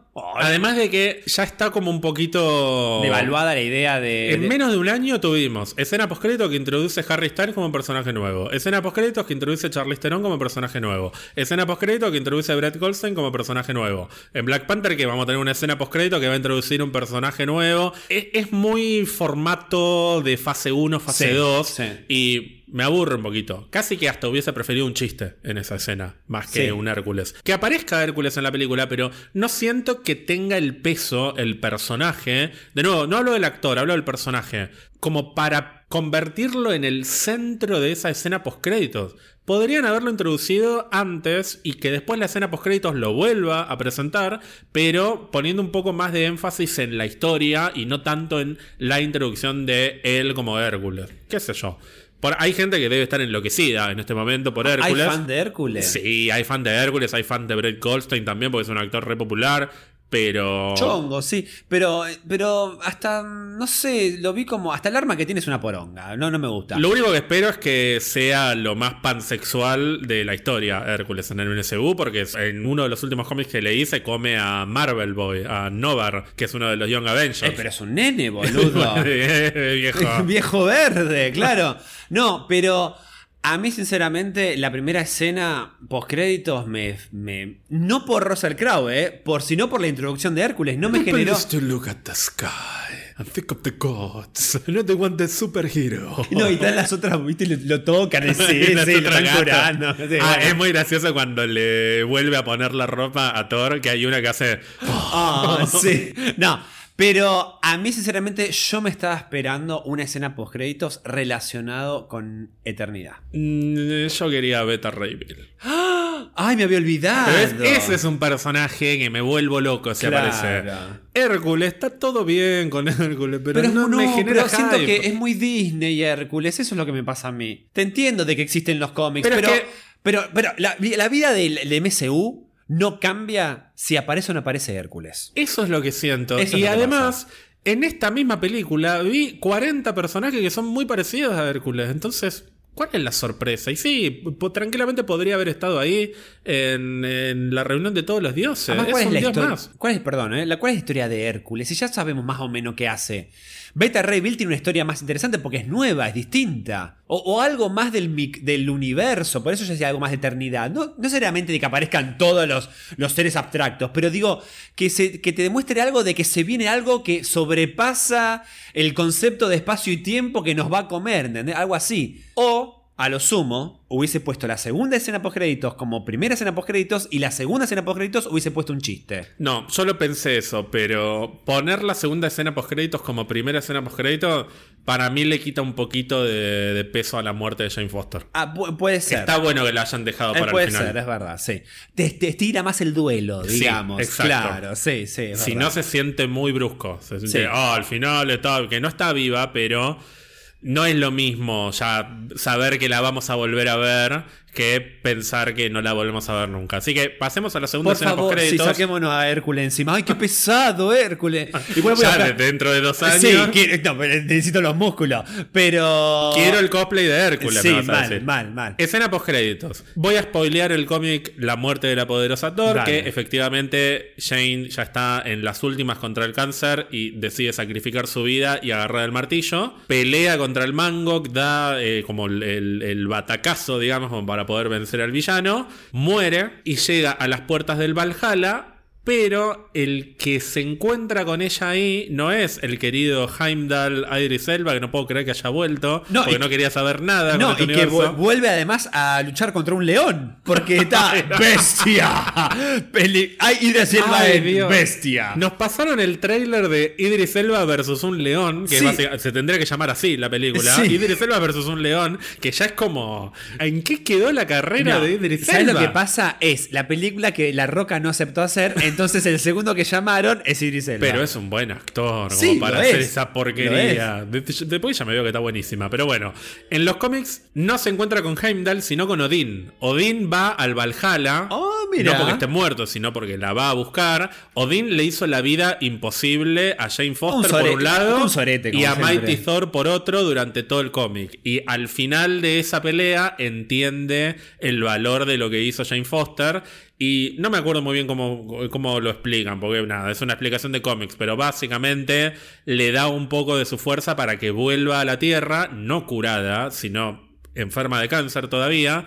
Y ahí Jane abre los ojos, con, sin cejas, sin pelo, súper flaquita, vuelve al hospital y se encierra y lucha contra el cáncer como corresponde. Entonces es como una especie de vida extra, que es una frase que la dice, dice. Siento que desde que agarré el martillo siento que tuve una vida extra. Bueno, acá la vida extra se la dan al final de esa pelea y ella va a luchar contra el cáncer y lucha contra el cáncer y le gana al cáncer, que es algo que acá no está, pero de nuevo entiendo por qué lo resolvieron de esta manera. Lo interesante es que después de toda esta historia, si bien en- en- viene el evento de la Guerra de los Reinos, que es un evento en el que eh, Mighty Thor vuelve a aparecer, y, o sea, Jane vuelve a levantar el martillo por un par de capítulos y vuelve a ser Thor. Después deja el martillo, vuelve a ser Jane Foster. Por diferentes motivos, a Jane la mm, como que le bajan la categoría en el hospital en el que trabaja y la mandan a trabajar en la morgue. Empieza a entrar en contacto con cadáveres, con Sí. muertos. Y entre esos cadáveres están los cadáveres de las Valquirias que pelearon en esa guerra de los reinos, que Mira. es ese evento que te decía recién. Esto da pie a que Jane Foster se convierta en la nueva y en la única Valkyria. Y ahí viene Ah. el cómic Jane Foster Valkyrie o Jane Foster Valkyria. En el que Jane Foster deja de ser Thor para ser directamente Valkyria. Yo lo que me imagino que trataron de hacer acá es, por un lado, matar a Jane Foster, pero matarla de una manera que si el día de mañana la quieren volver a traer, la pueden traer. Pero a la vez, si Natalie Portman no quiere volver, no vuelve. Y listo, que yo creo que va a querer volver. Sí, pero sí. de última, bueno, está en el Valhalla y puede llegar a ser un cameo, si quiere. O sea, ella tiene la posibilidad de volver a aparecer y volver a pelear. En- es decisión de Natalie Portman, básicamente. Exacto. eso, sí. A mí lo que me gustaría es que si Jane Foster vuelve, sea como una especie de nueva líder de Valkyrias y que todas las Valkyrias que están en el Valhalla porque murieron vuelvan con Jane Foster y se reencuentren con la Valkyria de la Tierra que es nuestra Valkyria. O sea, me gustaría ver una Jane Foster que sea un híbrido de Mighty Thor con Valkyria. Y que sea ya Jane Foster directamente, no solamente Mighty Thor con el casco. Me imagino eso, y siento que el hecho de que además llegue con el Pegaso, que lo tiene en los cómics cuando es Valkyria, siento que es un poco un indicio de que puede pasar eso, de que en el futuro, cuando sea necesario, los personajes que están, o, los héroes asgardianos que murieron en la batalla y que fueron al Valhalla, vuelvan a la Tierra para pelear ocasionalmente junto con Jane Foster. Y estoy pensando en un personaje que murió peleando en la segunda película de Thor y que murió muy valientemente. Claro. Que es la señora René Russo. De Renuso, que además tuvo su, su reaparición en Endgame. Estamos hablando de la mamá de Thor. Claro, de Friga. Imagínate Sí, que Jane sí. Se encuentre con Frigga en el Valhalla, que en los cómics Frigga es la principal aliada de Jane Foster durante toda esta historia. Tienen una relación muy de madre e hija cómplices. Frigga le, le cuida las espaldas durante mucho tiempo y en muchas instancias, y de hecho en esa guerra de los reinos que te decía, cuando Frigga se va a pelear, la nombra a Jane como su representante y la, la, la madre todopoderosa, digamos, como la líder de Asgard. O sea, tienen un vínculo muy, muy, muy fuerte. Imagínate en el futuro vienen Natalie Portman y René Russo a pelear contra, no sé, contra quién, contra Galactus, ponele. Yo no sé si. Me encantaría que parezca René Russo peleando, pero me alcanza con que sea René Russo un poco la que le. Vos decís que Odín le dio ese poder para volver, ponele. Me gustaría que René Russo sea la que le dé un poco de su poder, no, encima siendo bruja, para que Natalie Portman pueda, Jane pueda volver a la Tierra un rato por lo menos. Pero por un rato, la verdad que no me gustaría que reviviera como ser humano.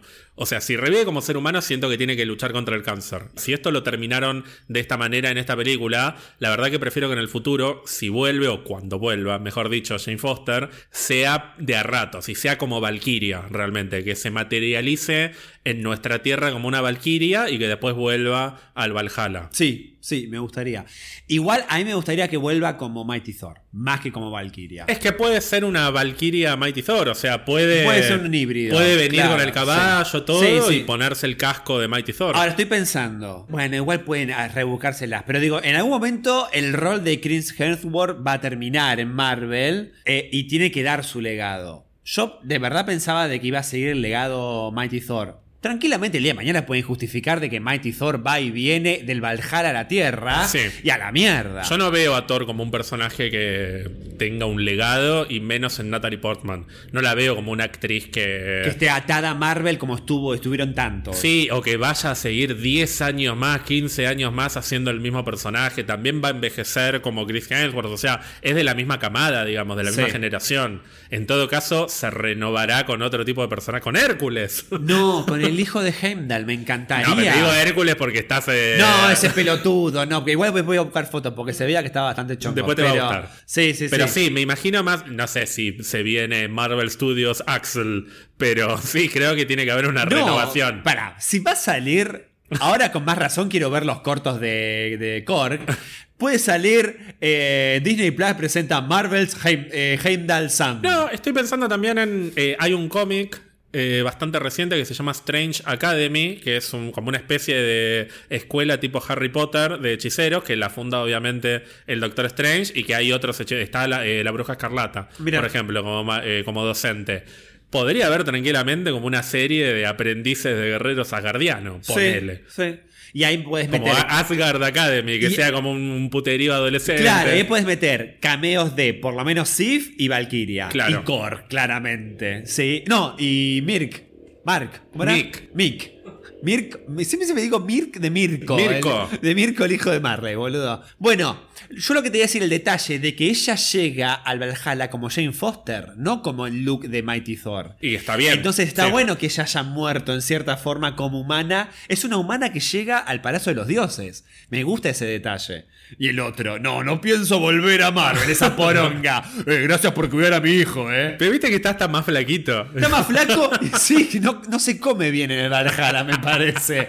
Y además, no, no hay peluquero, está todo medio, deja- está medio dejado. Perdón, el Loki de nuestra línea temporal, digamos. El del murió, del universo, que dentro de este universo dicen que es el 616, pero que Iman Belani, la actriz de Sí. Miss Marvel, dice, no, no es el 616, es el 199999.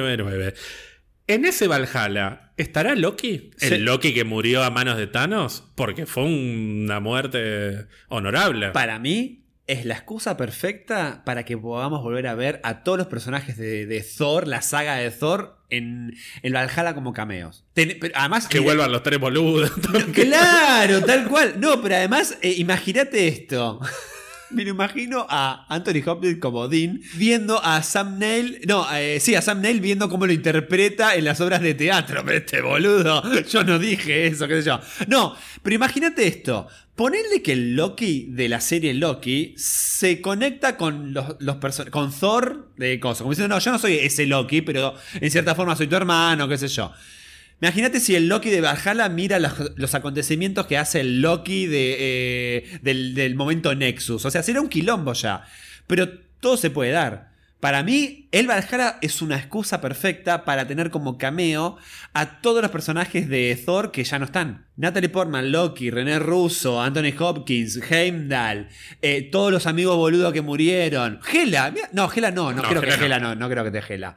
¿Te gustaría que aparezca Loki en Valhalla? Yo lo que más ganas tengo en este momento es de que el nuevo Loki se cruce con Thor, en realidad. No, no sé si necesito ver al Loki viejo. Porque también me gusta esta idea de que quede como medio ambiguo que mira si el Loki que se sacrificó en El la Loki serie viejo, el Loki viejo, mira si era nuestro Loki. Porque viste que él dice, me hice pasar por muerto. Y que quede ambiguo eso a mí me encanta. Sí. Y nunca saberlo. Probablemente no, pero no necesito que aparezca Loki en el Valhalla porque ya tenemos al Loki nuevo y me parecería interesante cruzarlos a ellos dos. No en una Thor, porque me parece que no tienen nada que No, ver. no, no. Me parece que la historia del nuevo Loki va por otro lado completamente En diferente. un Avengers sí, tranquilo. Pero en un Avengers, en un mega evento tipo Secret Wars o algo de eso. ¿Sabes por qué quiero que se cruce Thor con Loki, pero el Loki de la serie Loki? Porque Thor se quedó con ese recuerdo de esa versión de Loki. Y este es otro Loki. Claro. Entonces cuando se cruce va a decir, no, vos no sos Loki. A que lo joda. No, igual alguna cosa va a decir, pero este es un Loki claramente que evolucionó, más maduro. No es tan jodón o tan insoportable. Digo, me gustaría ver esta cosa diciendo, che, hermano, no te reconozco la verdad. Dale, deja de mentir, ya no hagas, qué sé yo. Y no, que sea otro Loki. Me gustaría que, lo- que se crucen, sí. Gonzalo, llegaste a esta película con expectativas no bajas, pero sí por lo menos moderadas. Y ya me dijiste que por momentos incluso fueron superadas esas Sí. expectativas. Si tuvieses que ponerle un puntaje No, a la película. muy reciente. Y, pero Ni a Doctor Strange le puse puntaje en el momento. y menos mal. Menos mal. Si le tenés que poner un puntaje a la película hoy. Mira, eh, es un 8850 Ok. con momentos de... No, momentos nada. Le tenés que poner un puntaje a la No, no, película. no, no, con Cuando- momentos de 9950. Y pero el momento después no importa porque. Bueno, 850. Ok. 850. No, porque hay que ser preciso. con el puntaje. 850. Los 50 cuentan, ¿o no? Viste que había gente que te Vos me, te ponen criticaste a, 875. vos me criticaste a mí cuando hicimos a principio de año la proyección de películas y series y ponía con 50 y me decías, ¿por qué 50? No, 50 no. Eh, Vos ponías 75 no, o no 25. puse 70. no, en ningún momento dije 75 o ni ponías 25. 0,33. Traeme el tape. Yo dije 50 y me criticaste por poner 50. No, bueno, los 50, no, los 50 no hay problema. Bueno, me uno cambia en la vida. Yo cambié, el trayecto de un año cambio. Bueno, yo tenía un 9 para esta película de expectativas tabla, y sí. la verdad que si hoy la tengo que calificar, la califico como un 9. Ok, bien, muy bien entonces. Muy, muy, muy alto para una película de este estilo. O sea, una película que yo la verdad que esperaba que terminara siendo una más, o sea, como una aventura entretenida, divertida, con momentos emotivos, pero no. Fue más que eso. O sea, la verdad que es una película que me llegó en muchos aspectos. Que las dos veces me emocionó, la segunda vez me hizo llorar mucho y que tengo muchas ganas de volver a ver. Siento que suma muchísimo al MCU a pesar de que sea tan independiente. Porque hay muchas personas que por ahí dicen, "Oh, pero me gustaría que conectara más con esto, con lo otro. No necesito que conecte, necesito que la historia sea lo suficientemente sólida como para que valga la pena contarla. No, y para que valga la pena el reencuentro en Avengers de todos estos personajes. Porque si es demasiado. Si conecta demasiado, no me genera expectativa porque no me sorprende. Pasa lo mismo con películas como. Bueno, sacando la distancia. Pero digo, ¿qué pasó con Animales Fantásticos? Que ya la segunda y la tercera le hicieron demasiado precuela de Harry Potter. Me gusta que se desconecte un poco y después que te sorprenda qué pasa cuando todos los personajes confluyen. Sacando las diferencias de tipo de saga, digo. Si vos me contás una película tan directamente dirigida hacia Avengers, ya sé lo que va a pasar. En cambio, ves esta película más suelta, más independiente y decís, che, ¿qué será de la vida de Thor cuando pase, cuando se reencuentre con Avengers? ¿Llevará a la sobrina, a la hija? Bueno, taca mi nena, queda taca nena. Y después se cruza con la hija de Tony Stark, boludo, no sabe qué va a pasar. Me gusta más esa sorpresa. Y además yo insisto, entiendo de que el universo de Marvel creció, qué sé yo, pero no todo tiene que estar conectado con todo. Coincido 100%. ¿Entendés? O sea, eso que dicen de que todo está conectado con todo, no, para mí no. Que todo está conectado, sí, pero no con todo. Entonces, me parece que esa es la diferencia chiquita en palabras, pero muy importante a nivel de construcción de historia. Así que, bien por la película. Y siento que de verdad que eh, se superó Taika Waititi a sí mismo de una película de Thor a otra. La verdad, muy bien. No te voy a preguntar si te gustó más o menos que la película que vimos hace un par de meses, porque me vas a contestar con alguna. eh, eh, Ya me estás poniendo caras. Pero la disfruté más, Ger. ¿La disfrutaste más de verdad? Sí. ¿Y te parece mejor película? Sí. Bueno, a ver, es medio injusto pensar por las diferencias de expectativas, pero. No, y además que no tienen nada que ver No una tiene con la otra. ver, Paréntesis, muy- cuando fuimos a verla juntos nos encontramos con uno de nuestros oyentes, con Fernando, que maneja el colectivo. Sí, que nos tortura. Fer. Y con la novia, que no me acuerdo novia, el nombre que pobre. sí. Tortura a todos sus pasajeros con nuestro podcast. Y algo que él mencionó es que, no, no me acuerdo quién le había dicho, me gustó más Doctor Strange. Y él decía, son dos películas distintas, no tienen nada que ver una con la otra. Sí. Así que también es injusto comparar, pero te pregunto como para picarte un poco, porque sé que estás dolido con Doctor Strange. Es que estoy dolido. No Eh, es tan mala, como- sabes que no es tan mala como vos pensás que es, porque de hecho en la review no, no la destrozaste tampoco, No, hablamos maravillas. Pero el tema es que, bueno, Gershon, eh,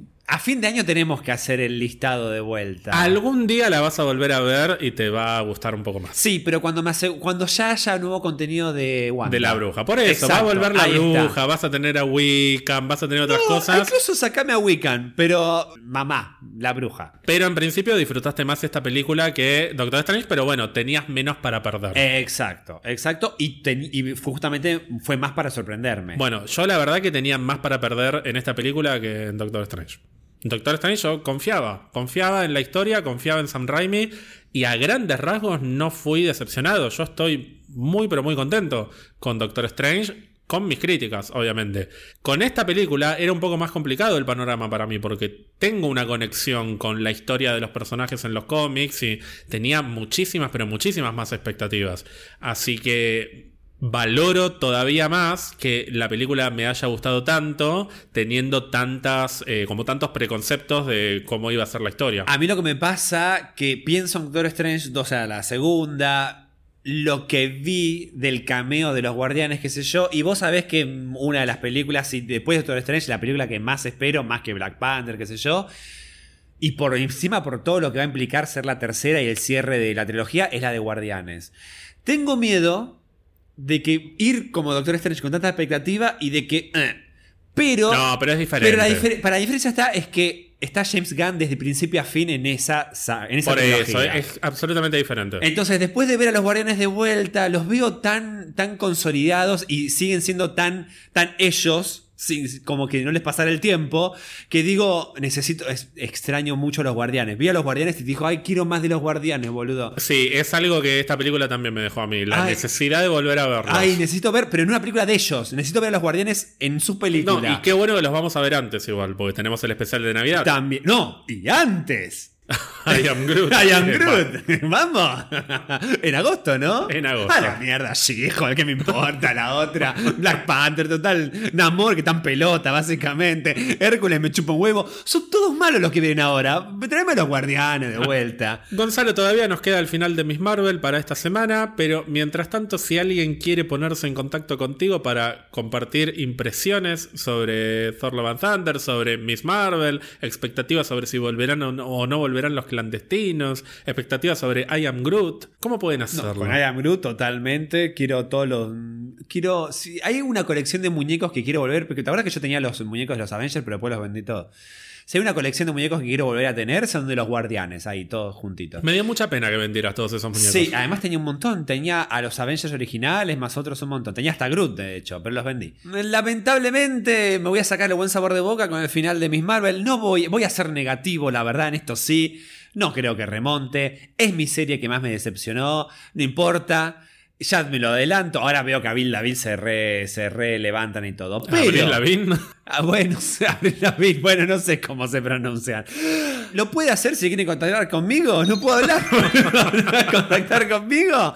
Lo pueden hacer en arroba que lindo verte, verte con B de Bifrost, que básicamente es la clave para poder con- eh, conectar, eh, abrir el portal hacia eternidad, o sea, hacia mí. Claro. O sea, ¿querés hablar conmigo? Bifrost. Bueno, con Boger. A mí me pueden seguir en Instagram y en Twitter en arroba ger-alonso-ger ger con G de Gor, el carnicero de Dios. Claro, ay, vos la tenés siempre fácil. Se verá que en Estados Unidos no hablan mucho, no hay muchas palabras con B larga, pero son todas con G, boludo. También pueden seguir a Pizza Birra Marvel en Instagram, Twitter. parece- perdón, ¿eh? Pero carnicero de dioses. No, Gonzalo, yo no pido empanadas de jamón y queso, no me gusta la carne. Y el carnicero de dioses. Nada que ver, pero no importa, sí. Pueden seguir a Pizza Birra Marvel, Instagram, Twitter y Twitch también para mucho más contenido. Vamos a seguir hablando de Thor en Twitch, así que estén atentos. Si nos quieren regalar algún cafecito, lo pueden hacer en cafecito.app barra Pizza Birra Marvel. Si alguno de los dioses está en el Valhalla y está aburrido. Hércules. Claro, ese boludo. Zeus. Zeus. De Pizza Birra Marvel. Listen to me, why don't you join us to Discord? To- to Discord. Ah, we can have an orgy in Discord. pizzabirramarvel.com Claro, ¿no? Enter pizzabirramarvel.com, click in Discord. en Discord. Y- y- or subscribe en Spotify. To Spotify Eh, or eh, Apple Podcast. Apple Podcast or whatever eh, platform you listen to us. So Understand? don't miss any episode. Yes. Eh, you listen, my boy. Pretty boy. Le llama Norchi. Como le dice, I put your clothes to now. no sé. Viejo pajero, bueno. Gonzalo, nos vemos en el próximo episodio. Hasta el próximo episodio entonces. episode. To the next episode. El boludo ese de Hércules. ¡Ay, malísimo! Yes, my father. Encima, ¿qué tiene? De, de- de ma- ¿Qué tiene? Un martillo de mierda. Tiene, no sé qué arma tiene. Bueno, te quiero mucho. Un beso a todos, todas, todes. Y a Mighty Thor.